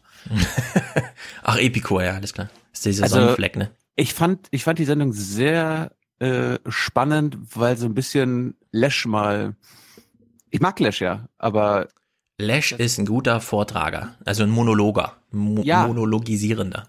Aber ansonsten, er hat gegen, gegen Bre- Brecht keine Chance gehabt und äh, Ja, aber es ist, ich finde, ich, ich, also es ist ja auch kein Wettkampf. Äh, Nein, man es will ist- ja es auch ist, mal, es dass ist so kein, es ist kein Wettkampf, aber ich habe mich halt gefragt, warum Brecht ihn zum zweiten Mal einlädt, sonst hat äh, Brecht Ach so. ja immer nur einmal einen Gast, aber Lesch war, glaube ich, zum zweiten Mal jetzt da. Es war schon, war schon interessant und also das, was Lesch zu 95 Prozent gesagt hat, hätte auch irgendwie jeder gute Aufwachenhörer so sagen können. Ja, ja, hm, hm. Mhm. formuliert eigene Gedanken, Lesch so, hm, naja. Äh, es gab so eine, eine lustige Szene. Es ging halt um Verschwörungstheorie. Mhm. Beziehungsweise da- damit wurde angefangen und äh, Brecht ging es um den Fall Lisa. Nee. Hm, gut, da ist doch schon mal sehr viel gewonnen. Na, Im Prinzip wurde, äh, wurde, haben sie ein bisschen aufgezeigt, okay, das, was heute Verschwörungstheorien sind, waren früher die Mythen. Ja, Ah, um, die, um, die, um die Religion gerankt hat. Und äh, weil wir die Welt und das da draußen nicht verstehen, brauchten wir halt einfache Geschichten. In meinem auch Buch geht es auch viel um Mythen, aber nicht als Ja. Vorläufer von Verschwörungstheorien, sondern als Vorläufer der Medien. Kleine Seitwitz. Ähm, es gab zum Beispiel diese in lustige den Szene. Krankenhäusern, die sowas hatten. Wir haben heute alle solche Dinge dran, dass wir sehr, sehr hysterisch geworden sind. Aber ist das, ist das nicht merkwürdig, dass die Menschen ganz, ganz lange geglaubt haben, was sie gar nicht wussten, dass es nämlich äh, eine Apokalypse gibt? Ja. Und dass wir heute wissen, dass es eine Apokalypse geben wird, aber wir es nicht glauben? Also, dass wir sozusagen dem ökologischen Kollaps, ja, Ja. mit sieben Meilenstiefeln entgegen, Ja. um die wir real wissen, wo Richtig. wir jetzt wirklich sagen, das Richtig. ist die Wahrheit. Ja. Ja, wir wissen das, Ja. aber wir glauben es nicht. Es hat überhaupt keine Ach. Auswirkungen auf unser alltägliches Zusammenleben, auf unsere Art zu wirtschaften. Da waren wir so ein bisschen Nachhaltigkeit und ein paar Kohlefilter und so. Aber im Grunde genommen ist das doch merkwürdig, ne? wenn die Menschen über so lange Zeit irgendwas geglaubt haben, was sie nicht richtig wussten. Dann hat es ihnen nicht geholfen, Ja. dass sie heute in einer Zeit leben, in der sie ganz viel wissen, weil sie es nicht glauben. Das ist, Das war. Hm, ach, naja. Findest du nicht? Es ist ja keine Apokalypse. Also damals hatte man ja Angst vor was anderem als, ach, zwei Naja. Grad mehr, was heißt denn das? Keine Ahnung. Das ist so langsam, da gewöhnen wir uns auch schon dran und so. Wir wissen nicht, was es bedeutet. Das muss ja gar nicht der Klimawandel sein, aber Atombomben. Ja, also jetzt sind wir in der Lage, die Apokalypse einzuläuten. Mhm. Nobody gives a fuck. Ja, mit dem Nobody, das stimmt ja nicht. Ja, wenn du ich- die Leute, die wenn du eine Naiven, Umfrage die machst die und Naiven, weißt du. Na, ich würde schon sagen, es ist, so Mehrheit. Aber es, guck mal, die, die Logik der Bundesregierung, warum es immer noch Atombomben gibt, die verstehen wir auch. Die teilen wir zwar nicht, aber die, wir haben jetzt kein Verständnisproblem. Und deswegen würde ich sagen, bei dem Klima, also ich glaube schon, dass er hier aufs Klima abstellte und es ist, es ist nun einfach keine Apokalypse. Die Welt wird nicht untergehen. Wenn man sich ernsthaft damit beschäftigt, was bedeutet zwei Grad mehr oder so, dann hat man es mit Fluchtszenarien zu tun, mit ausbleibenden Bevölkerungswachstum. Die, es ist eine Anpassung. Ähm, Tiere sterben aus, irgendwann stirbt halt auch der Mensch so teilweise aus in manchen Gebieten, aber es ist jetzt eben nicht so ein Apokalypsen-Szenario, wie der Komet kommt. Und zwar übermorgen 13 Uhr. Ja, Und unter der das, Maßgabe. Das ist, ja, aber das ist ja der springende Punkt. Äh, Wir hatten immer Angst, dass die Apokalypse von außen kommt. Hm. Dabei können die Menschen sich jetzt irgendwann selbst zerstören. Ja. Wir, stehen kurz davor. Ja, vielleicht mal, gibt's eine- so eine existenzielle Erwartung, dass ein Rest bleibt. Auch wenn man selbst betroffen ist, dass irgendwo in irgendeiner Höhle ein Mensch übrig bleibt oder so. Reicht ja auch. Ja, und dann. Keine Ahnung. Dann, dann, dann, dann äh, lebst du noch 40 Jahre von Äh, die Geschichten sind ja, die Geschichten sind ja geschrieben. Die Bibel ist ja voll davon und die ganzen Noah-Geschichten und so. Zwei Menschen reichen. Bin mir jetzt nicht sicher, ob die Szene auch die war, die ich äh, angedacht hatte. Wir mal rein. Descartes wollte es ja nicht so haben, aber das Teuflische Oh, steckt ja irgendwo hinter diesen apokalyptischen Visionen von verschiedenen Verschwörungstheorien auch drin, weil es ja auch aufregend ist. Ja, Ob manche das Menschen sagen, der. Teufel ist der Beginn, also sozusagen das Urbild Ja. der Verschwörungstheorie. Ja. dass es das Böse als eine Macht in der Welt gibt, ja, das hinter dem Rücken der Menschen oder sogar in ihnen versteckt, Ja, ja, das Böse hervorbringt. Wie hat denn der das eigentlich geschafft damals, sich vor Gott zu verbergen? Der Teufel. Ja. Ja, der Teufel ist ja eigentlich eine persische Figur. Mhm. Er stammt aus dem Zoroastrismus. Im Zoroastrismus, der ganz stark aufs Christentum eingewirkt Ja, hat, ja. ist die ganze Welt ein Kampf zwischen Gut und Böse. Auch bei den Manichäern ist das so. Mhm. Ja. Im Grunde genommen war das die dominierende Region der damaligen Zeit, als das Christentum entstand. Ja. Und Paulus hat das Judentum verschmolzen mit dieser Religion, in der es das Böse als Antipol gibt. Mhm. Das ist im Judentum ist das nicht so entwickelt. Also das heißt, das Böse gab es schon, Ja, die dominierende Religion, an die eine Million bevor Menschen Gott die Juden haben. ausgewählt hat, gab es schon das Böse. Also diese. Also bei den anderen Religionen sind Ja. Gut und Böse gleich. Ja. Und im Judentum spielt das Böse ja kaum eine Rolle. ja. Aber wenn man sich das jetzt mal überlegt, wir reden über Gut und Also es ist lustig, es ist so ein kleiner Vortrag für Harald Lesch und Harald Harald musste dann irgendwie immer spontan, spontan Ja, reagieren. der Arme, der hat bestimmt gelitten. Hat er sich nicht anmerken lassen? Wo kommt der Teufel jetzt her? Der Teufel kommt aus unserem Kopf. Ja. Da, da werden ja die Unterscheidung gemacht. Und ich fand ich fand so ein bisschen lustig, äh, Precht führt dann so ein bisschen aus, warum viele immer noch an, an den Gott glauben, beziehungsweise muss ja nicht der Gott aus der Bibel sein, aber dass das quasi auch alles mit Verschwörungstheorien zu tun hat, ohne dann quasi Lesch mal so ein bisschen zu ärgern und zu sagen, sag mal, Harald, du bist ja auch, du bist auch so ein Physiker, ne? Du glaubst auch, äh, du bist ja auch ein Wissenschaftler, einer der bekanntesten ever, aber trotzdem bist du gläubig. Auf die Ebene ist er dann nicht gewechselt. Äh, aber, nee, aber da, je- da hätte. aber, aber, Hm, aber nee. jeder, der, aber jeder, der weiß, dass Lesch äh, gläubig ist, und das weiß Precht auch, Ja. Da hätte aber Brecht äh, Lesch nicht geärgert, sondern dann hätte Lesch gedacht, endlich kann ich mal frei über was reden, über was ich schon tausendmal geredet habe. Weil das ist ja als, also ich glaube, ich glaube, so einem Physiker fällt nichts leichter, als über seine eigene Religiosität zu sprechen, weil er kann ja durch sein Wissen über Physik sehr gut darstellen, wie raffiniert und kompliziert die Natur das mittlerweile zusammengebaut hat. Und das kann ja nicht einfach so passiert sein. Da muss es einen Ursprung für geben. Irgendwer muss sich irgendwas dabei gedacht haben. Ja, aber, aber und das das, kann man das- umso leichter darstellen, umso besser man die Kompliziertheit der Welt darstellen kann. Und das fällt einem Physiker wie ihm natürlich super einfach. Das stimmt. Aber der, Kritikpunkt ist ja, äh, Menschen, die irgendwo immer noch Gott suchen, machen das ja immer dann, wenn die Wissenschaft irgendwelche Sachen, die sie noch nicht erklären kann, also quasi das gibt ja irgendwelche Wissenslücken und da kommen dann die, äh, die Theisten rein und sagen, ja, da war Gott, Hm. das ist Gott. Bin mir nicht sicher, ob das, also das galt, das ist so die Legende von früher. Weil man noch nicht so viel wissenschaftliches Wissen hatte, brauchte man andere Erklärungen und das ist dann Gott. Aber wenn man heute sich Religiosität anguckt, dann hat das doch mehr in so einer Sozialdimension mit Vergemeinschaftung, Unbestimmtheit über das Lebensende und so zu tun und weniger mit, ich muss mir irgendwas erklären, was mir wie Wikipedia nicht erklären kann. Also ich glaube, niemand wird plötzlich gläubig, nur weil er nicht ganz versteht, wie der Wikipedia-Artikel über Blitze äh, geschrieben wurde oder sowas. Ja. Ich glaube, Nee, die, Quelle für Religiosität ist nicht Nichtwissen heute. Ja, die, die, äh, es geht ja nicht darum, dass nur Menschen gläubig werden, sondern gläubig bleiben. Also die allermeisten werden ja als Kind gläubig gemacht. Ja, das ist so diese Sozialdimension, aber sehr viele wie Strolz zum Beispiel, die haben auch mit 35 plötzlich ein Vision, Vision, Vision Quest und erleben dann so eine spirituelle Ecke in sich, die sie als Kind ganz sicher noch nicht hatten. Ja. Und das hast du ja auch heute mit diesem ganzen Instagram, sich selbst vergewissern, sich in der Welt verorten mit irgendwelchen Selfies und so. Das sind ganz tiefe religiöse Dinge, die werden sogar noch getriggert durchs Internet statt ausgeräumt. Also wir erleben ja wieder so eine, wie soll man sagen, Revitalisierung von so religiösem Zeug. Gerade, und das gehört eben auch dazu, wenn man sich materiell, physisch nicht mehr so doll anstrengen muss, um sich das beste Smartphone der Welt zu kaufen, nämlich ein iPhone oder was auch immer man dafür hält, das, also, man muss nicht mehr Milliardär werden, um sich die Welt untertan zu machen. Und das eröffnet noch viel mehr Räume der Sinnsuche und so weiter. Und, also, diese, alles, was wir jetzt erleben, Tribalismus, dass man den politischen Gegner nicht mehr acht hat, hat eine andere Meinung, sondern das ist der Gegner, wir müssen uns hier verbünden und so weiter. Ja, das sind alles so uralte aus dieser Zeit, in der Religion so wichtig war. Und es kommt alles mit diesem Internet und mit dem Smartphone wieder und mit dieser Erschwinglichkeit von allem. Ich meine, jeder macht hier Flugreisen, nichts ist mehr was Besonderes und so weiter, ja. Irgendwo muss doch das Besondere sein, wo ist es bloß? Und dann gehen halt alle auf die Suche und so. Und machen Vision Quest.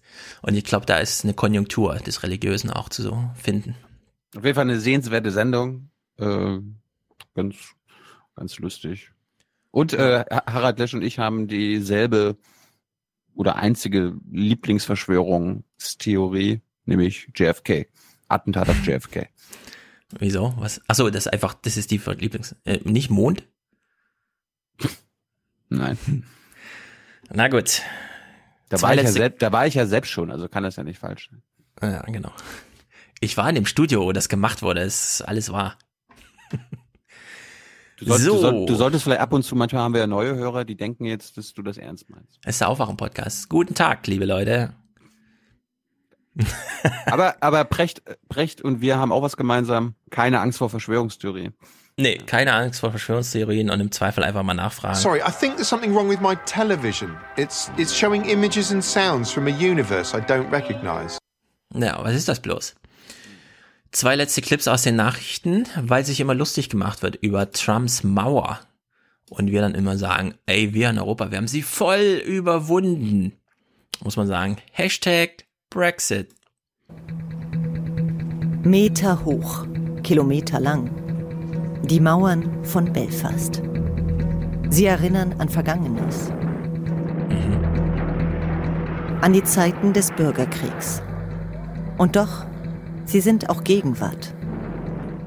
Die Mauern schützen den Frieden, indem sie pro-britische Protestanten und pro-irische Katholiken trennen. Also für alle, die das nur hören, wir gucken hier, das ist wirklich Wahnsinn, ja? Die zeigen hier die Mauer und es ist eben nicht nur eine Mauer, sondern es ist eine fünf Meter hohe Mauer, auf der nochmal ein drei Meter hoher Zaun steht. Es ist sozusagen ein Mauerzaun. Das, sowas hat nicht mal Trump in Planung, wie wir gesehen haben. Immer noch. Sarah und John leben auf der katholischen Seite eingezäunt. Sonne gibt's nur an ein paar Stunden am Tag, dann wirft die Mauer wieder ihre Schatten auf das Grundstück. Ich fühle mich hier sicher. Wenn ich mit diesem irischen Trick Also dieses Bild, ja. Die beiden stehen nebeneinander. Sie müssen sich ein bisschen zurechtrütteln, weil links ist die Mauer, rechts ist die Hauswand in das Haus, in dem sie wohnen. Also totale Zwänge sieht man hier, aber sie sagen, sie fühlen sich hier sicher. Wo auf die andere Seite der Mauer gehen würde, würde ich mich nicht sicher fühlen. Die Mauern sind normal für uns. Irgendwie schrecklich, aber ich möchte nicht, dass sie weggenommen werden. Das Gegenteil geschieht. Seit dem Karfreitagsabkommen ist die Anzahl an Mauern gestiegen. Spaltung, Misstrauen. Mhm. Hinter den Mauern wohnen immer noch die anderen. In manchen Vierteln von Belfast sind die Zugehörigkeiten noch klar erkennbar. Verehrung ehemaliger IAA-Kämpfer, irische Flaggen wehen. Auf der anderen Seite der Union Jack und Gedenken an protestantische Paramilitärs. May Russell hegt noch immer Sympathien für die militante UVF. Seit jeher lebt sie in der Hochburg der Unionisten nahe der Schenkel Road. Auch sie blickt auf die Mauer, auch sie kann nicht vergessen, nicht verzeihen. Ich war auf dem Weg zur Kirche, hier die Straße hoch, und kam da nicht mal an, als die Bombe in die Luft ging. Sie hat meine Bekannten und Freunde getötet, in einem einfachen Fischladen auf der Schenkel Road. Immer noch Schmerz, Hass bei manchen, obwohl Frieden ist seit 20 Jahren. In den alten Brennpunkten des Konflikts sind es auch die kleinen Schritte, die Annäherung bringen. Dieses Tor zur anderen Seite wird zwar immer noch nachts geschlossen, aber mittlerweile kann man durchblicken. Ja. Wenn die Kinder äh, derjenigen, die das nur noch als Kinder von ihren Omas und Opas erzählt bekommen haben, groß sind, ist da vielleicht die Mauer in den Köpfen auch weg. aber das ist wirklich. Und das sind jetzt diese Grenzziehungen, bei denen man jetzt wieder neu überlegen muss. Ah, hm, Brexit, was bedeutet das? Wo muss hier wer hin und so? Das ist schon übel. So, letztes Thema. Mm, Ich will es nur kurz vorspielen, vorstellen, weil ähm, wir werden jetzt uns kurz eine äh, Kurzmeldung anhören, sauber verlesen, alles ganz wunderbar und danach kann man zwei Jahre lang mitverfolgen, wie die deutsche Bundesregierung das weglobbyiert, dass nicht mal Ralf Sina noch Worte dafür findet. Wir lassen uns mal kurz einstimmen. Die EU-Kommission will die Rechte von Verbrauchern stärken und europaweite Sammelklagen gegen Unternehmen ermöglichen. Mehr dazu in weiteren Nachrichten mit Thorsten Schröder.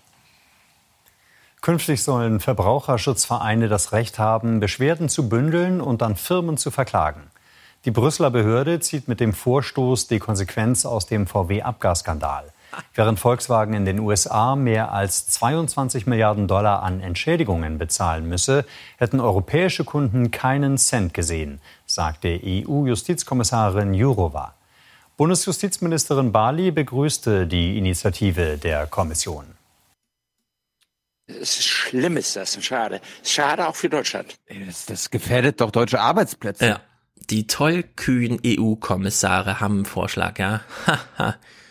Seid gespannt, wie viel 50.000 Fragen der Regierungsdirektor so und so, dessen Namen wir niemals erfahren, äh, im Ministerrat noch haben wird, bis er vielleicht dann doch so.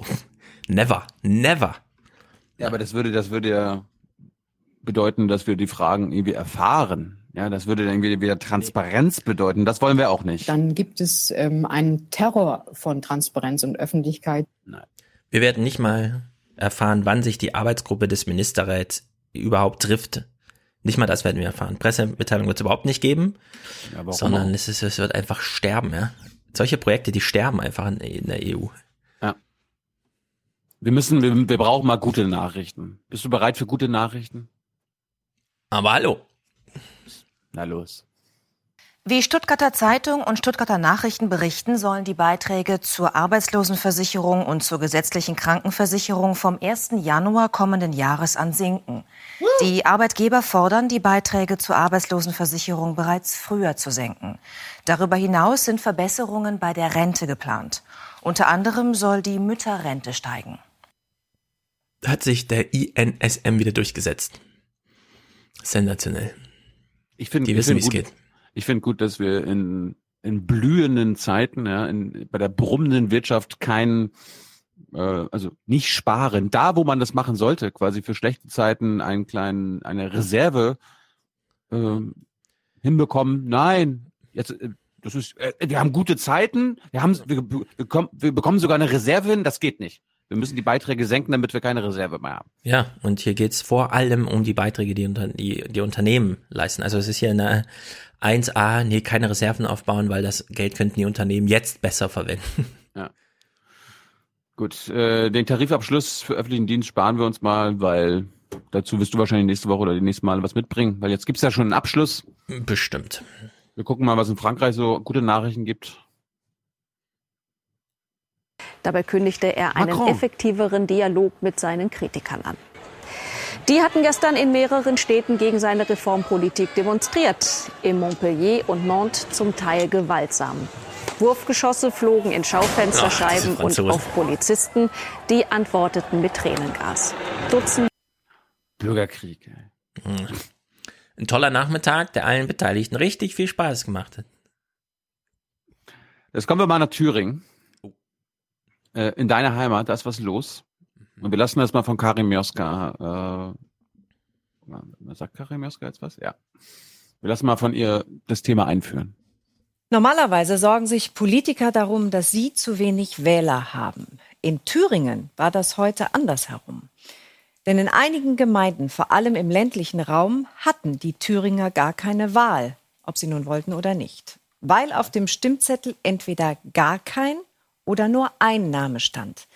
Im Vorfeld der Kommunalwahlen hatten fast alle Parteien Schwierigkeiten, Bewerber zu finden, die für das Amt des Bürgermeisters oder Ja. des Landrats kandidieren wollten. In vier Gemeinden stand heute niemand zur Wahl und in sage und schreibe 37 Gemeinden nur ein einziger Kandidat. So wie im thüringischen Eisfeld, das Sibylle Licht und Franziska Weber heute besucht haben. Ich, ich, ich, neige ja schon jetzt dazu, unsere Aufwachen-Podcast-Hörer einfach mal aufzufordern. Guckt doch mal, wann die nächste Regional-Kommunalwahl bei euch ansteht, ob es ja, da einen Kandidaten gibt. Stellt euch auf. Für die Aufwachenpartei. Ja. Programm folgt später. so, wir gucken mal, was los ist da in Stefan Schulz komische Heimat. Die, die haben das mit der Demokratie ähm, offenbar immer noch nicht verstanden. Ich, ne? ich will noch mal anmerken, ich komme ja aus Jena und alles drumrum ist mir genauso fremd wie allen anderen. Na, dann kannst du mal was lernen.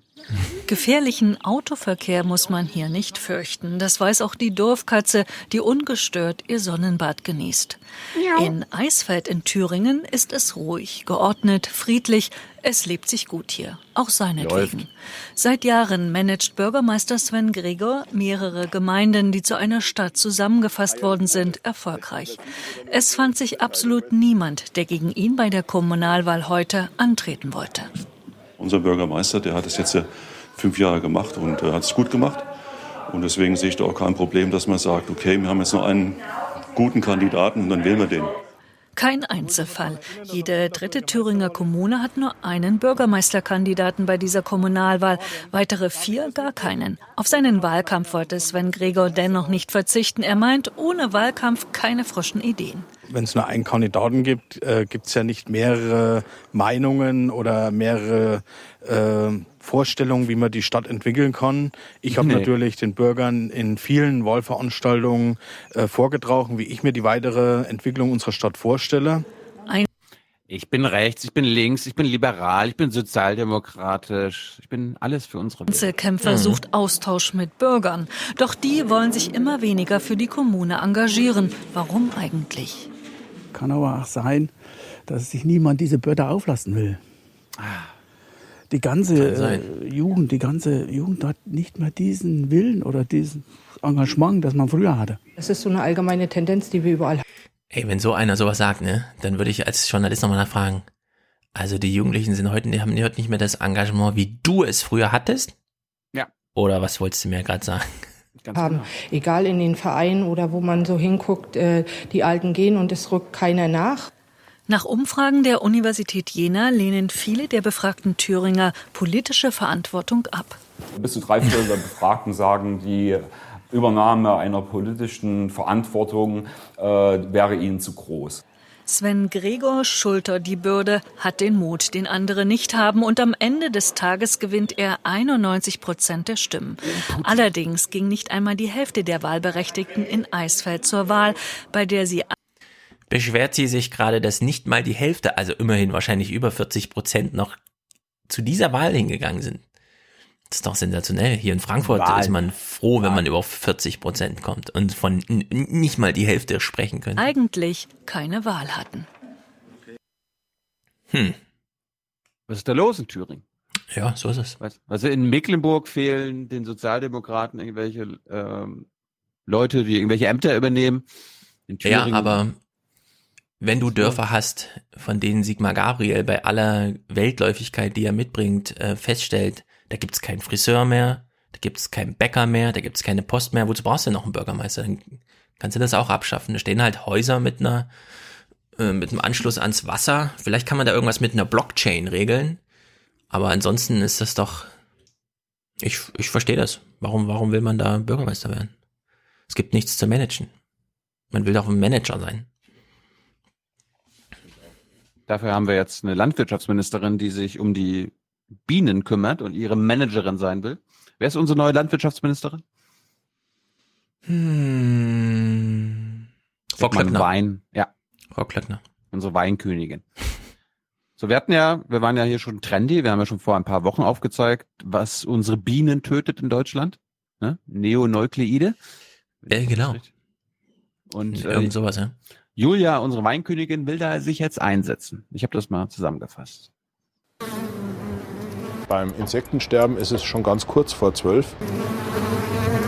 Es ist schon sehr nah an 12 Uhr und wir müssen da dringend was tun. Es ist 12 Uhr. Insekten, die ausgestorben sind, kommen ja nicht wieder. Das massive Insektensterben ein Drama, vor dem die Politik lange die Augen verschloss. Doch die Studien sind schockierend. Wissenschaftler zählten fast 80 Prozent weniger Insekten als 1989. Und nun lässt dieser Satz aufhorchen. Was für Bienen schädlich ist, muss weg vom Markt, sonst sind irgendwann alle anderen weg vom Markt. Doch kann die neue Landwirtschaftsministerin halten, was sie da verspricht? Ihre Feuertaufe steht in zwölf Tagen an. Die EU stimmt über drei Insektengifte ab, sogenannte Neonicotinoide. Klöckner will für ein Verbot stimmen, sagt sie via Twitter. Uns gibt sie dazu kein Interview vor der Kamera. Manch einer fürchtet ein neues Debakel in Brüssel, unvergessen, wie der ehemalige CSU-Landwirtschaftsminister Ja zu Glyphosat sagte und damit die damalige Umweltministerin düpierte. Die Gründe des Insektensterbens sind vielfältig und komplex. Fehlender Lebensraum, fehlende Nahrung, zu viele Krankheiten komplex. und Pestizide. Doch die Hersteller sehen das anders. Auf Anfrage betont beispielsweise die Firma Bayer, ein Verbot von Neonicotinoiden sei nicht gerechtfertigt. Sie hofften weiterhin auf eine Entscheidung, die auf wissenschaftlichen Fakten basiere. Druck aus der Industrie, deutliche Worte seitens der Bauernlobby. Landwirtschaft ohne Pflanzenschutz, ob das jetzt konventionell oder ökologisch passiert, ist nicht vorstellbar. Wir brauchen Instrumente, mit denen wir Ernte schützen und Pflanzengesundheit erhalten können. Ähm, sonst funktioniert Landwirtschaft nicht. Und ich sage nochmal, das gilt sowohl für die konventionelle Landwirtschaft als auch für die ökologische Landwirtschaft. Klöck. Ihr wollt doch, ihr wollt doch euer mhm. billiges, billiges Zeug in euren Läden haben, oder? Wie genau. könnt ihr denn dagegen sein? Ihr wollt doch nicht unsere, unser Geschäftsmodell gefährden. Mhm. Seid ihr bescheuert? Knars Vorgängerin bezweifelt, dass diese den Gegenwind lange durchhält. Ich weiß, wie sich das anfühlt, wenn ein paar tausend Bauern aufgehetzt vom Deutschen Bauernverband da stehen und Buh rufen, wenn man einen Saal betritt. Ich weiß, uh. wie sich das anfühlt. Ja? Und wenn, wenn Frau Klöckner diesem Systemrelevanzsatz bei den Bienen weiter folgen will, dann müsste sie zum Beispiel sagen, in Trinkwasserschutzgebieten und Naturschutzgebieten dürfen auch Bauern, die einen quasi Bestandsschutz haben, kein Glyphosat mehr einsetzen. Das will ich sehen. Kein Glyphosat mehr. Eine komplett neue Pflanzenschutzpolitik. Die Was? Umweltministerin würde es gern so haben. Die Debatte nimmt Fahrt auf. Wir wollen in dieser Legislaturperiode aus Glyphosat aussteigen und äh, das haben wir fix miteinander vereinbart und diesen Weg werden wir jetzt auch gehen. Wir haben fix miteinander vereinbart, dass wir das wollen. Meint sie, wir haben das mal schnell vereinbart, aber und so. Es ist fix, dass wir es vereinbaren haben, wollen. Ja, ist doch gut. Sie, sie, haben nicht vereinbart, dass sie es werden, sondern dass sie es wollen. Hm. Großer Unterschied, liebe Hörer. Also ich halte hm. die Diskussion, die wir um den Wirkstoff Glyphosat haben, für wirklich, Entschuldigung, durchgeknallt. Die Jawohl. ist äh, wirklich äh, aus dem Gleis geraten. Äh, wir haben hier, anders als bei Neonicotinoiden, keine wissenschaftliche Grundlage, die jetzt ein Verbot in der Fläche, so wie von Frau Künast gefordert, rechtfertigt. Die Zeit drängt. Doch eine Regierung, die das Insektensterben stoppen will, müsste einen wirklichen Richtungswechsel wagen und damit massive Konfrontationen eingehen. Das scheint eher unwahrscheinlich. Vielleicht. Hm, ist Wunschdenken, aber wir essen doch jeden Tag. Also wir Menschen, wir alle. Ingo auch. Ja. Klaus. Ich meine, selbst Klaus mit 600.000 Euro Jahresgehalt isst, glaube ich, jeden Tag 100 Gramm Weizenmehl. Könnte man es auf den Durchschnitt bringen. Vielleicht könnte man daraus eine Thematisierung, eine Dauerthematisierung machen. Regelmäßige, was ist auf unseren Feldern los, Berichterstattung. Wir haben letztens erlebt, dass also jetzt im Mai kommt doch diese Datenschutzgrundverordnung, ausverhandelt im Europaparlament von Jan-Philipp Albrecht. Wenn Jan-Philipp Albrecht als Landwirtschaftsminister von Schleswig-Holstein mit der Landwirtschaftsindustrie das machen wird, was er mit Facebook gemacht hat im Europaparlament, dann ist sowas hier denkbar. Dass man einfach sagt, ja, statt irgendwie Pestizide hochzurüsten und so, könnte man ja auch einfach mal die Fruchtfolge ändern ein paar Felder freiräumen, damit die Vögel da kurz nisten und sich Insekten ansiedeln, weil die halten auch das Getreide sauber. So irgendwie. Ja, lieber Jan Philipp Albrecht. Hier brauchen wir Radikalität. Genau. Folge du, deiner Parteichefin. Ja, und du könntest in der Bundespressekonferenz mal nachfragen, ob es Szenarien gibt. Die Frage müsste irgendwie so gestellt sein. Liebes Ernährungsministerium, haben Sie mal ausgerechnet, wie viel eine ordentliche, äh, also wie viel eine vernünftige Landwirtschaft an Mehrkosten im Supermarkt für den Einzelnen bedeutet? Oder interessiert Sie das nicht? So irgendwie. Und dass man sie mal auf den Trichter bringt, da mal so Studien zu machen. Was würde es tatsächlich für das Brötchen bei Rewe bedeuten, wenn die Landwirtschaft ein bisschen vernünftiger wäre? Würde das, das ist dann, doch ganz offensichtlich. Ja, also wenn, wenn der Brötchenpreis von 13 auf 17 Cent steigt, finde ich, haben wir eine politisch, eine Grundlage für eine politische Diskussion. Nein, das kann ich tatsächlich nicht nachvollziehen. Frag doch mal Seibert, ob er schon mal Umfragen gemacht hat zum Thema. Who knows? Musste so, Herr Seibert, Ihr Sender, das ZDF, Sie erinnern sich, hat dem, vor nicht so allzu langer Zeit in Berlin direkt einen Bericht über Bienensterben gemacht. Ist das auch ein Thema der Kanzlerin? Haben Sie schon Umfragen gemacht? Irgendwie so. Ihr Sender oder, oder soll ich sagen, unser Sender? Beides. Ja. Wir Uns verbindet ja, ja ein Sender. ja, wer weiß. Das erfahren wir ja morgen.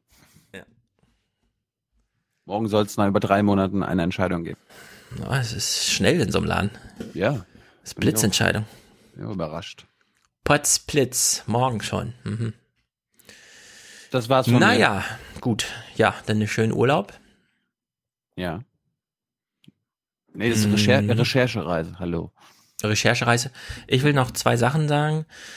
Äh, sehr viele E-Mails sind angekommen. Ich kann immer, also ich lese sie, aber ich komme dann immer nicht in dem Moment drauf zurück, wo ich irgendwie hier mir Notiz mache für irgendwas. Deswegen äh, bitte entschuldigt.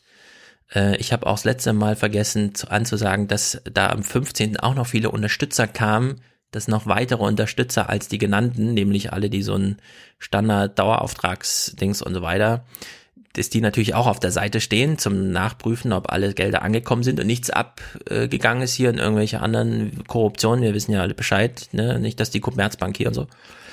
Und da, da kam ja dann Tyler so dazwischen mit seinem oh, Bonjono und so. Hat mich aus dem Konzept gebracht.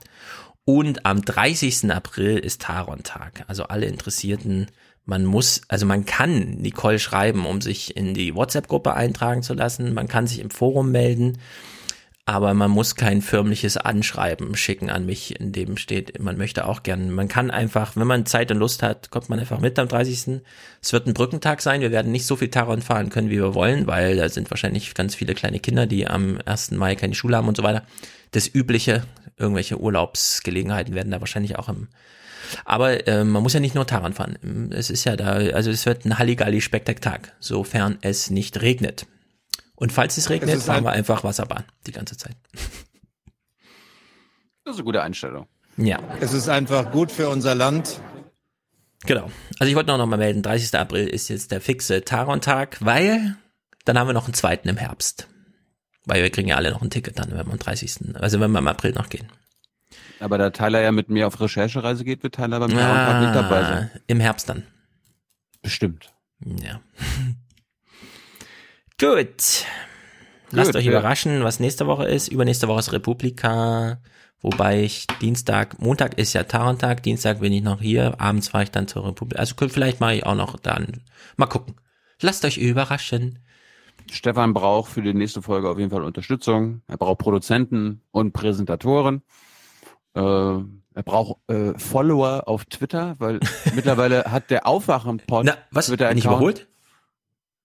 Bin ich überholt worden? Follower, also wenn die. Folge jetzt ausgestrahlt wird, wir nehmen ja jetzt schon am Donnerstag auf, hat Aufwachenpod mehr Follower als du. Wie erklärst du dir das? Ich muss jetzt auf den Vision Quest gehen. Das ist dann ein guter Abschluss. Ja. Wir wünschen ein schönes Wochenende. Letzte Worte von dir? Ja, haut rein. Das Wetter ist toll, geht raus, äh, spielt nicht an eurem Handy rum, spielt an euch rum, draußen in der frischen Natur. Jawohl. Bei den Bienen. Schaltet eure Handys ab, klotzt sich in die sozialen Medien ein weil das ist wie Heroin und zersetzt eure Gehirne. Das bringt nichts und andere verdienen da noch Geld dabei. Jesus aber antwortete und sprach, steh auf, geh hin, dein Glaube hat dir geholfen. Das ist Kommunalpolitik, höhere Politik. Da glaube ich, steige ich nicht durch. Arbeitslosigkeit und Vergessenheit. Schau auf die Obdachlosen und Verarmten in unseren Großstädten der Kälte und der Verachtung ausgesetzt. Ich bin frustriert, ich bin genervt, ich bin empört. Herzlichen Dank und Ihnen und Ihren Zuschauerinnen und Zuschauern einen schönen Abend. Herzlichen Dank und äh, Deutschland alles Gute. Deutschland oder unser Land. So viel heute von uns. Ihnen noch einen schönen Abend bei uns im Ersten. Selbstverständlich werden Sie die Tagesschau und die Tagesthemen auf dem Laufenden halten. Machen Sie es gut. Good night and good luck. Wir kümmern uns. Wir sind die Guten. Man muss dann auch die Kraft haben, es einfach zu ignorieren und die Furche weiterzuziehen. Und natürlich. Tschüss zusammen. Tschüss. Wiedersehen. Schönen Abend. Ciao. Vielen Dank. I will say this.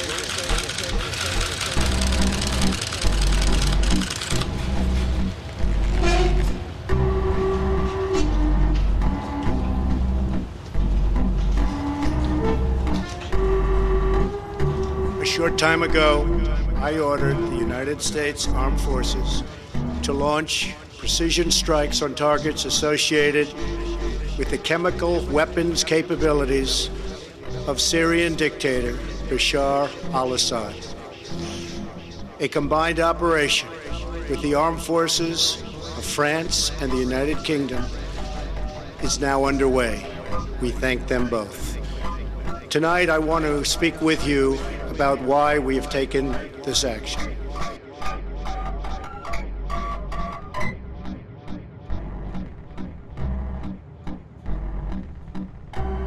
One year ago, Assad launched a savage chemical weapons attack against his own innocent people.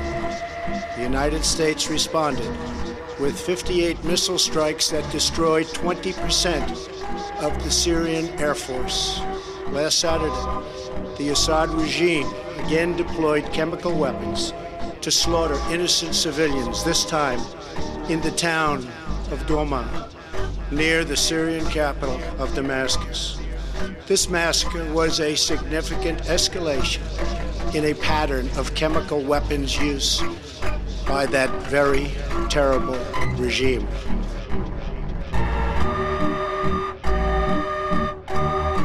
The evil and the despicable attack left mothers and fathers, infants and children thrashing in pain and gasping for air.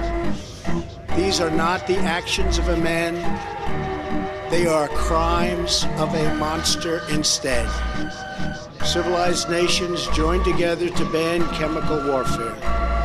Chemical weapons are uniquely dangerous not only because they inflict gruesome suffering, but because even small amounts can unleash widespread devastation.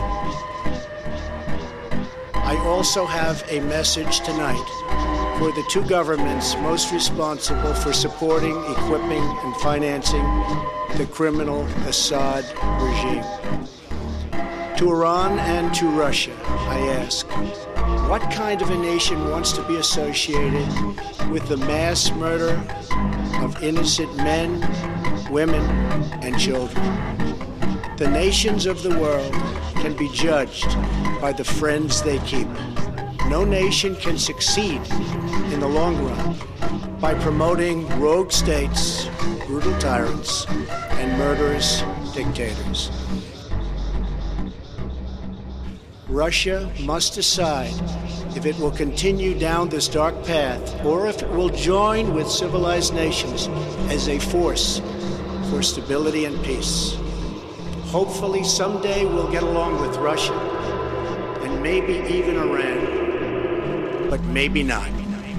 Our very troubled world. Americans have no illusions.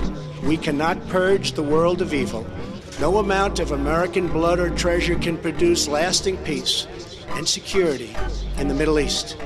It's a troubled place. We will try to make it better, but it is a troubled place. And we pray that God will continue to watch over and bless the United States of America. Thank you and good night. Thank you.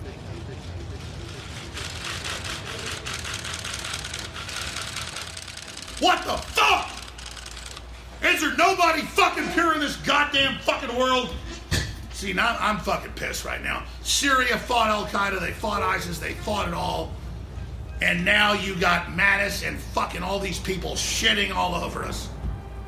And the goddamn fucking liberal fascists censoring us everywhere the last two days. We did an emergency fucking 36 hour broadcast trying to stop this shit that could lead to World War III. And you fucking liberal pieces of fucking shit, you fucking assholes, fucking support this. Fuck you. You fucking goddamn degenerate fucks.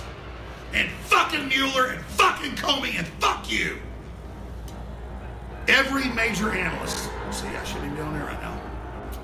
Every analyst agrees this could trigger World War III unlike anything in our history. And the Russians were the good guys battling ISIS and Al Qaeda. I'm not a Russophile. I've never been to Russia. But I've studied the geopolitics. They are the white knights. And our military five years ago joining the Russians to block Obama and the Arab Spring and do the right thing, did the right thing. And now, Mattis, and Mattis looks like a fucking Emperor Palpatine. When that cocksucker knows full fucking well that Al Qaeda and ISIS staged all those fucking chemical attacks, and now they're blaming it on the goddamn motherfucking. Ru- I shouldn't be on air right now. When the fuck are we going live? I can't do this shit anymore. Fuck Trump and fuck these fucking people. At a certain point, man, I'm sick of all you fucking liberals and mainlanders. You're a bunch of cowardly fucks. You're not Americans. What's going on? Hey, we're ready to go live. Okay. Hey. Should we shut these feeds down and delete those? And I'm going to try to control myself. Dude, just shut those feeds Are you watching closely? Die aufwachen Hörerkommentare. The stage is yours. Hi Thilo, hi Stefan und natürlich Grüße an die Gang, die Hans Jessen Show und Tyler. Also zu dem Macron-Interview. Also das wurde nicht zur Hauptsendezeit ausgestrahlt, sondern um 12 Uhr mittags, wo vor allem Arbeitslose und Rentner Fernsehen gucken. Der Interviewer war ein enger Bekannter auch der Familie äh, von Macrons Ehefrau. Und ähm, wahrscheinlich haben sie sich vorher abgesprochen, dass zuerst die Syrien-Frage kommt. Keine Ahnung. Da wissen du und Thilo wahrscheinlich mehr, wie das so im Vorfeld läuft. Da haben sie nämlich wahrscheinlich auch ein bisschen spontan umstrukturiert. Denn diese, diese Kindergarten, dieses Kindergarten-Setting war hauptsächlich deswegen, das ist ein Wahlkreis, wo vor allem Marine Le Pen viele Stimmen für sich ge äh, gewinnen konnte bei der Präsidentschaftswahl. Und er machte das Interview eigentlich vor dem Hintergrund der vielen innenpolitischen auch Gegenwehr gegen seine Reformen. Äh, dann gibt es momentan Kritik wegen seiner Äußerungen zur katholischen Kirche. Ähm, wobei ich nicht genau verstehe, was jetzt der Grund ist. Wahrscheinlich, weil die Franzosen generell ein bisschen eher, naja, atheistisch veranlagt sind oder beziehungsweise generell eine sehr strikte Trennung von Kirche und Staat wollen und jegliche Anbandelung des äh, Staatsoberhauptes oder des Regierungschefs mit der Kirche da auf große Ablehnung trifft. Ähm, ja, aber das war halt der Hintergrund. Es ging eigentlich um Innenpolitik. Das Setting war gewählt, weil Marine Le Pen da eben viele Unterstützer hatte und er wollte in das Herz von der Front National Wählerschaft gehen und da sich verteidigen, seine Politik verteidigen und die Leute für sich gewinnen. Vor allem die wichtige Wählerschaft und zwar Rentner und Arbeitslose. Und das war so der Hintergrund dieses Interviews. Aber Danke für den Podcast. Bis dann. Tschüss.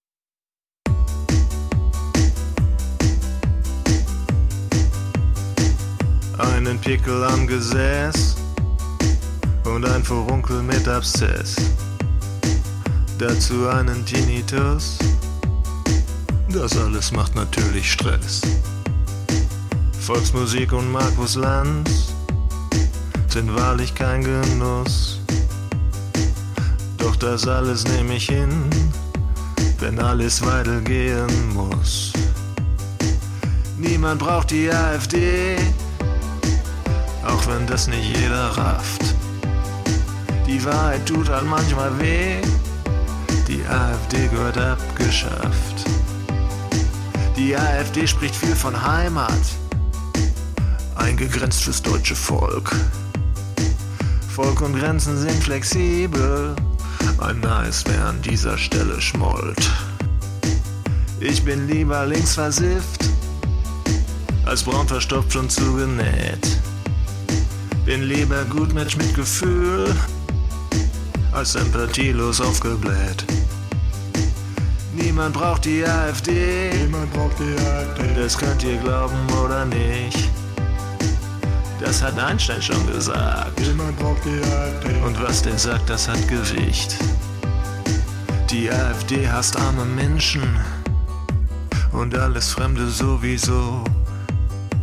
Die AfD ist ständig mürrisch, nur schlechte Laune macht sie froh. Wer jetzt sagt, das ist Verleumdung, wo ist die Quelle für den Diss? Den verweise ich aufs Internet, weil das die einzig wahre Quelle ist. Das ganze Netz ist voll von wohlformulierten Kommentaren von besorgten AfD-Lern, die nicht an Nettigkeiten sparen. Doch Skeptiker nun schweiget, denn was soll schon groß passieren? wenn in Zukunft solche Ästheten dieses Land regieren. Niemand braucht die AfD. Niemand braucht die AfD. Das Gegenteil von Sympathie. Das ist ein Naturgesetz und nicht Verschwörungstheorie. Niemand braucht die AfD. Niemand braucht die AfD. Und seien wir mal ehrlich, auch CDU und FDP sind überflüssig und entbehrlich. Und wer fragt ja und was nun? Wie beenden wir das Quälen? Einfach mal was Krasses tun